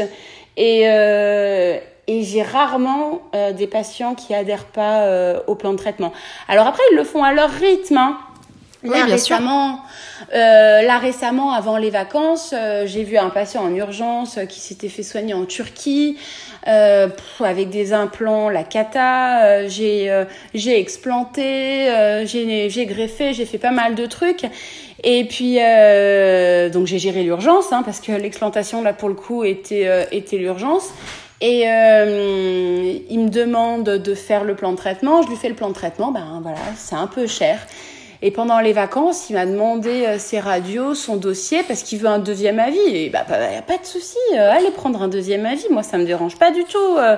Euh, si vous avez, y a pas alors, je rentre pas dans la justification avec le patient. Hein. Mais je lui dis, il n'y a pas de souci, allez prendre un deuxième avis, allez-y.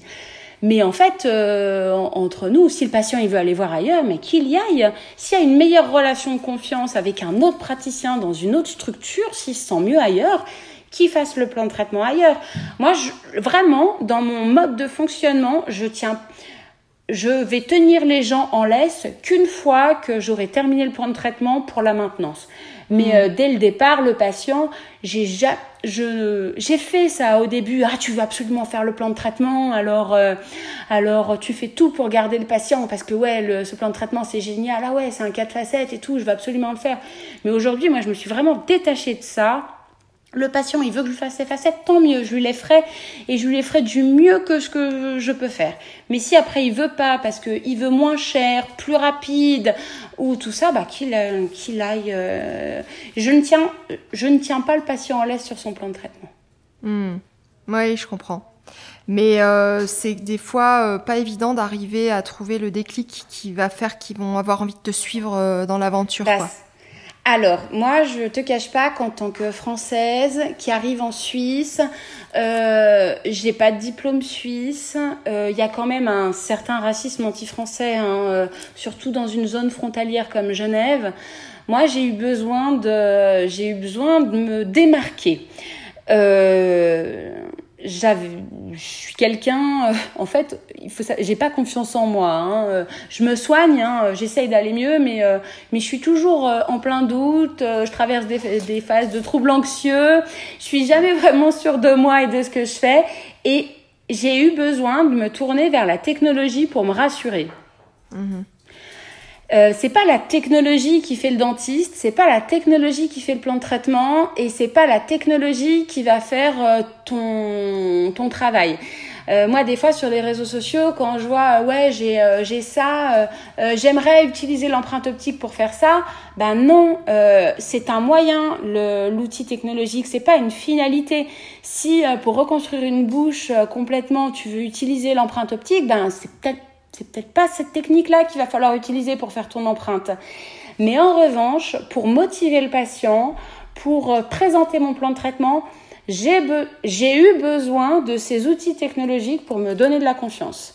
Mmh. Et euh, y a, on a besoin de d'être rassuré. Enfin, moi, par exemple, ça fait euh, un peu plus d'un an maintenant que j'ai intégré Mojo dans ma pratique euh, parce que j'ai eu des échecs, euh, des fractures de provisoire, j'ai eu des, des, des, choses qui n'ont pas joué comme je voulais et j'ai eu besoin de me, rassurer sur ma gestion de l'occlusion. Donc, je me suis, j'ai pas juste intégré un outil, hein, je me suis aussi formée, j'ai lu des bouquins, j'en ai, ai plein d'autres à lire, j'ai encore plein d'autres formations à faire sujet parce que je suis loin de tout maîtriser.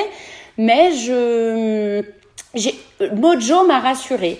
Et l'outil en me rassurant, comme l'empreinte optique m'a rassuré pour toutes mes préparations de plan de traitement, il y a eu un, double effet qui se coule, hein. il y a eu un effet waouh au niveau des patients. Et les patients me disent ah vous êtes hyper bien équipés, ah c'est génial et, et en fait l'acceptation euh, est beaucoup plus rapide parce que d'une, il y a un effet waouh et que moi, ces, ces, outils m'ont euh, donné confiance. Mhm. Et euh, là, maintenant, de, de l'extérieur, tu vois, on pourrait dire, enfin, c'est, t'as, as acquis énormément de compétences, tu, tu, tu, maîtrises euh, plein de domaines. Euh, moi, je, me suis focalisée sur la paro. Déjà, je trouve que c'est, tu vois, quand tu veux progresser euh, dans un domaine, tu compartimentes, ça simplifie un petit peu. Et toi, de ton point de vue, il y a, des, choses où tu sens que tu as des lacunes, où tu as envie de progresser, où il y a un moment où tu, vas, te satisfaire de, de là où tu en es ou pas?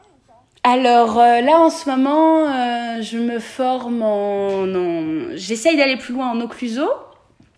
Donc déjà la formation de François, donc euh, ma avec toute la déprogrammation, déprogrammation, etc. m'a donné m'a aidé à résoudre deux trois problèmes au cabinet. Euh, je cherche aussi maintenant, euh, maintenant que donc j'ai cet outil euh, qui est Mojo, euh, j'arrive à enregistrer hyper facilement les ressauts mandibulaires dans les situations de luxation méniscale. Donc quand les patients sont en souffrance, j'arrive à faire des gouttières dans une position hyper précise. Euh, pour faire synthétiser un nouveau disque. Euh, donc ça, je suis encore en phase d'apprentissage, hein, mais ça m'intéresse, ça m'intéresse beaucoup. Euh, il y a les apnées du sommeil aussi euh, qui m'intéressent. J'ai une foultitude d'articles à lire là-dessus. Et puis bah, quand j'aurai euh, j'aurai engrangé tout ça, donc je pense dans quelques mois, j'espère, et ben là il y aura un nouveau truc qui sera sorti sur une autre discipline et en fait euh, notre euh, notre job il est en perpétuel mouvement et la, et même la chirurgie la chirurgie que j'ai apprise euh, euh, il y a 15 ans, euh, c'est plus la même qu'aujourd'hui. Donc, donc on est on est en perpétuelle perpétuelle formation. Ouais, c'est vrai. Donc donc j'aurais jamais fini d'apprendre. Sauf si un, jour, eh ben, j'en ai marre et que je m'en fous.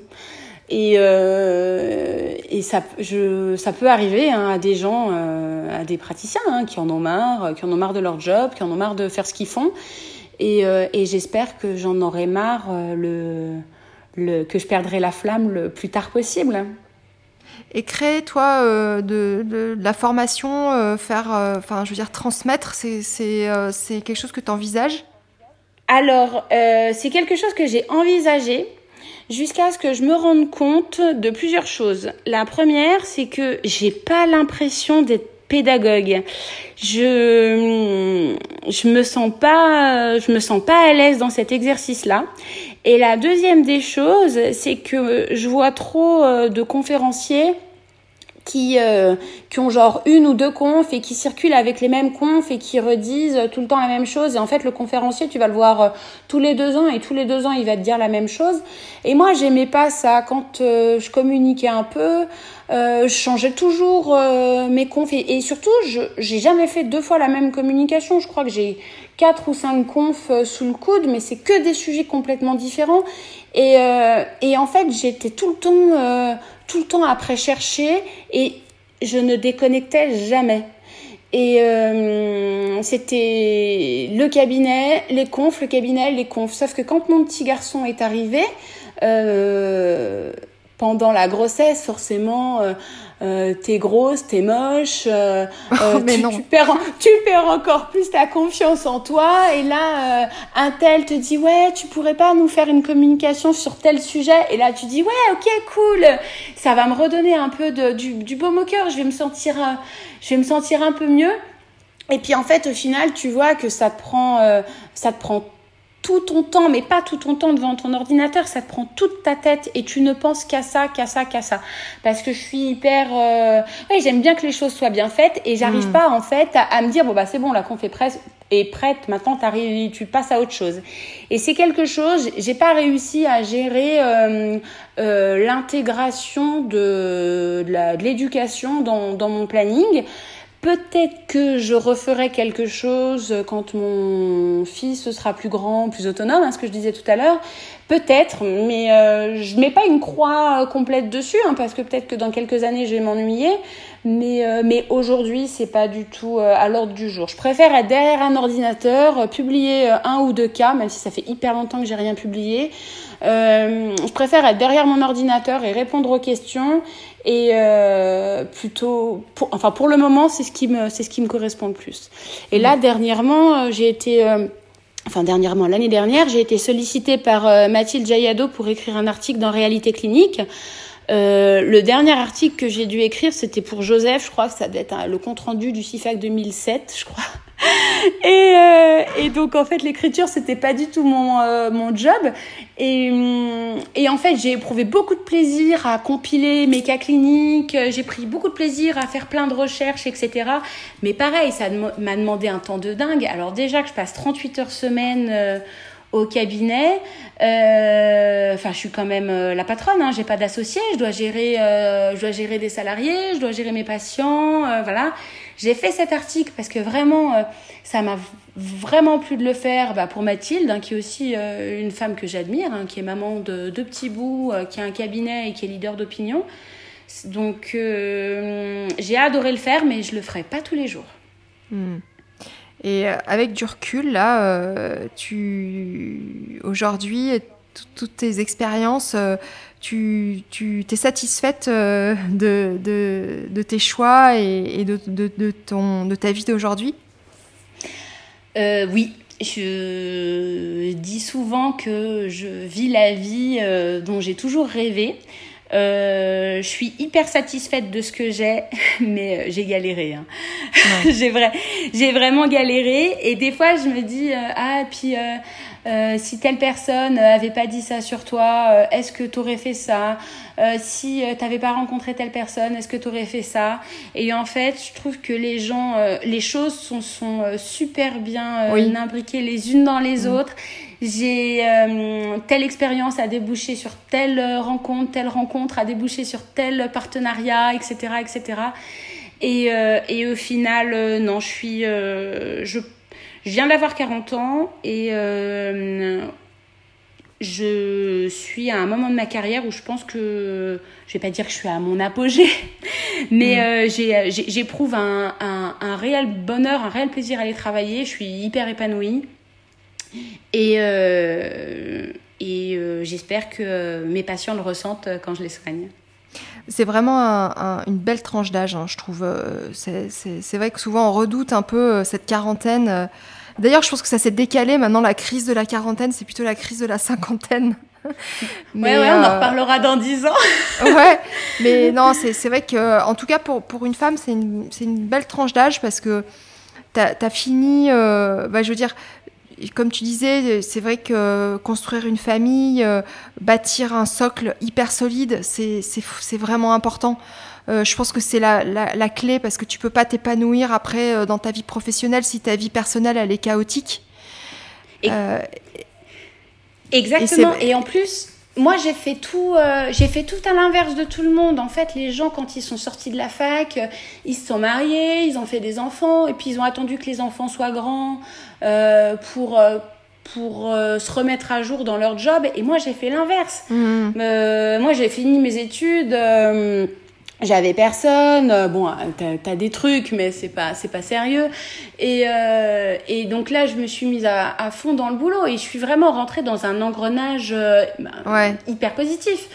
Et et en fait, c'est un mat j'avais jamais laissé euh, de place dans ma vie euh, vraiment hein, pour quelqu'un, quelque chose de sérieux, euh, avant d'arriver à Genève. Quand je suis arrivée à Genève, j'ai rencontré mon conjoint que je connaissais déjà d'avant. Hein. Il était déjà dans mon cercle d'amis, mais euh, tu le voyais pas. c'est juste. bah non non non, je le voyais pas. Et puis en plus, c'était un hyper sportif et moi à part. C'est un trailer. Ouais, c'est ouais ouais, c'est un trailer. Aujourd'hui, il fait du swimrun. Il fait quand même pas mal de, il fait pas mal de trucs. Euh, il y a deux ou trois semaines, il était au sommet du Mont Blanc. Enfin, il fait quand même beaucoup de choses que moi je ne ferais jamais. Euh, dis moi, pas ça. Ne dis pas ça. Ouais, ouais, bah, peut-être un petit triathlon dans quelques années, tu vois sais jamais. Et, moi, euh, je le fais avec toi, euh, Lauriane. Ouais, bah écoute, j'espère que ce sera avant 50 ans parce que déjà, il faudrait que je me rachète une paire de baskets. Mais, euh, mais c'est vrai que euh, on était euh, sur le papier pas du tout compatibles et puis en fait, ben, ça joue plutôt pas mal. Et donc moi, j'ai fondé ma famille très très tard. Et, et en fait, souvent, je me pose la question et je me dis, mais si tu avais fait un enfant avec bidule en telle année, est-ce que tu aurais pu changer de pays? Est-ce que tu aurais pu avoir enfin euh, une activité euh, bah, idéale en fait? Parce que je pense hmm. que euh, le fait de bosser dans un environnement sans assurance sans, avec des hygiénistes, sans contraintes autres que celle de, de, prodiguer aux patients le, meilleur soin possible, je pense que j'aurais jamais pu avoir tout ce que j'ai et tout ce que je fais aujourd'hui si j'avais pas galéré toutes ces années. Mm. je pense que les, choses finissent par, euh, par prendre un sens.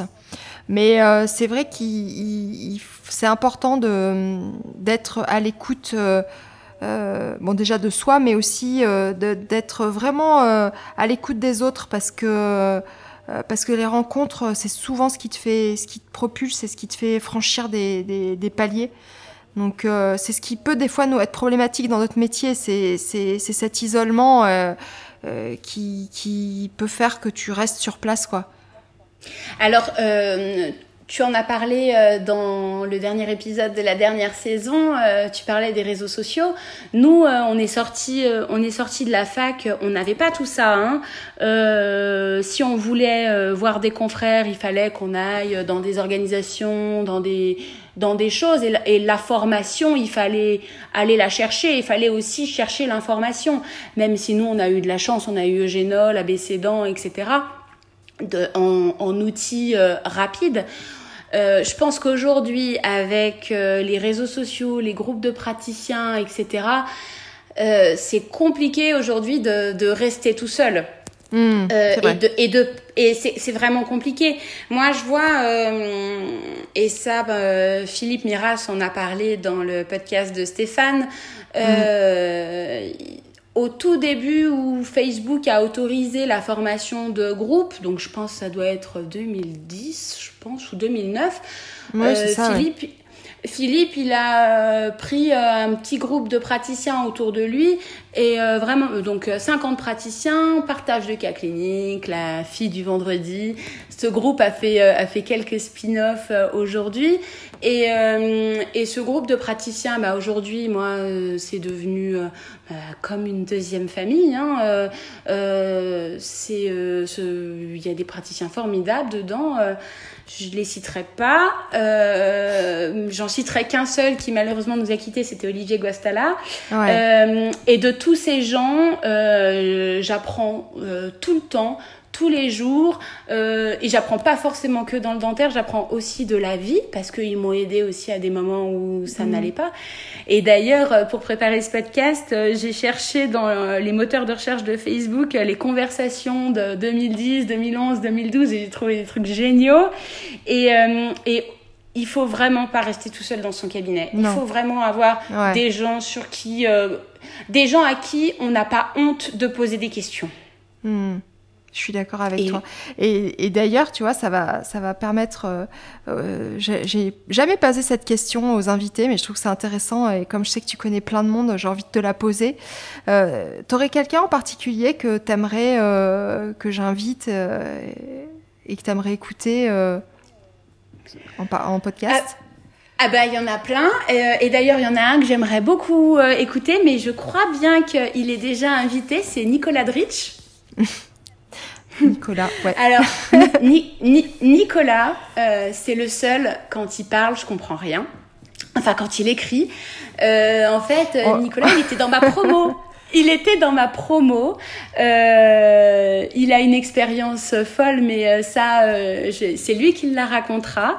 Et surtout, il a une double casquette, c'est que il a suivi en même temps que sa femme des études de psychologie, et mm. c'est un food systémique.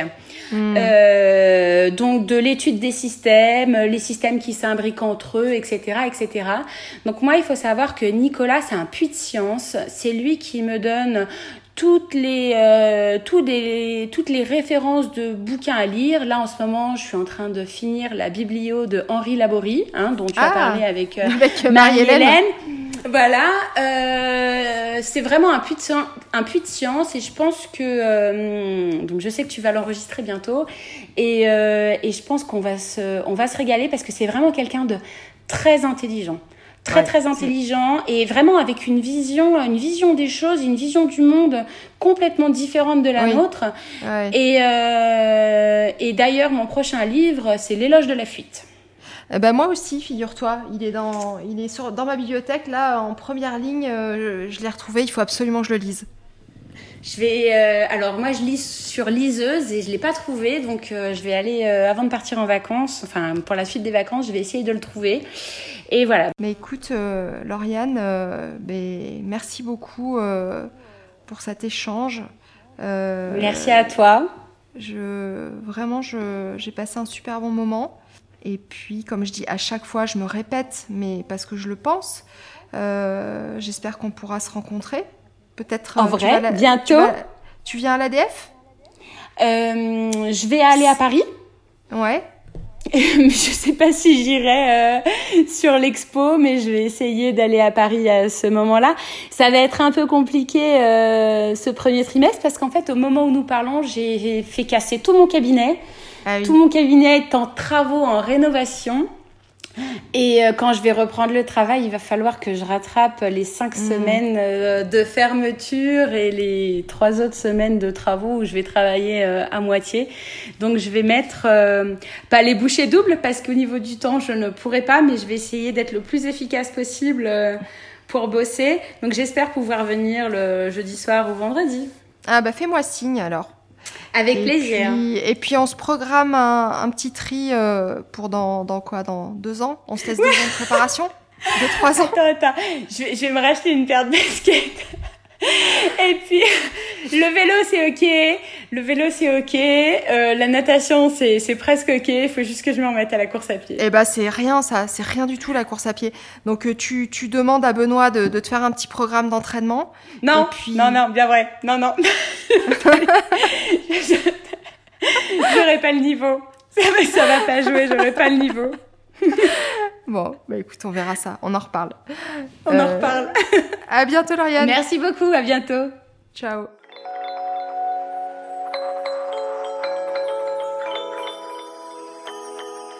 Bravo, vous avez écouté l'épisode jusqu'au bout. Je vous rappelle que c'est super important de partager les épisodes sur les réseaux sociaux et d'en parler tout autour de vous. C'est ce qui me permet de gagner en visibilité et ça permet aussi à d'autres personnes de découvrir le podcast. Donc partagez, likez si vous aimez et commentez. J'ai besoin de vous et je compte sur vous pour faire connaître Entretien avec un dentiste. Sur ce, on se retrouve dans deux semaines pour un nouvel épisode. À très vite.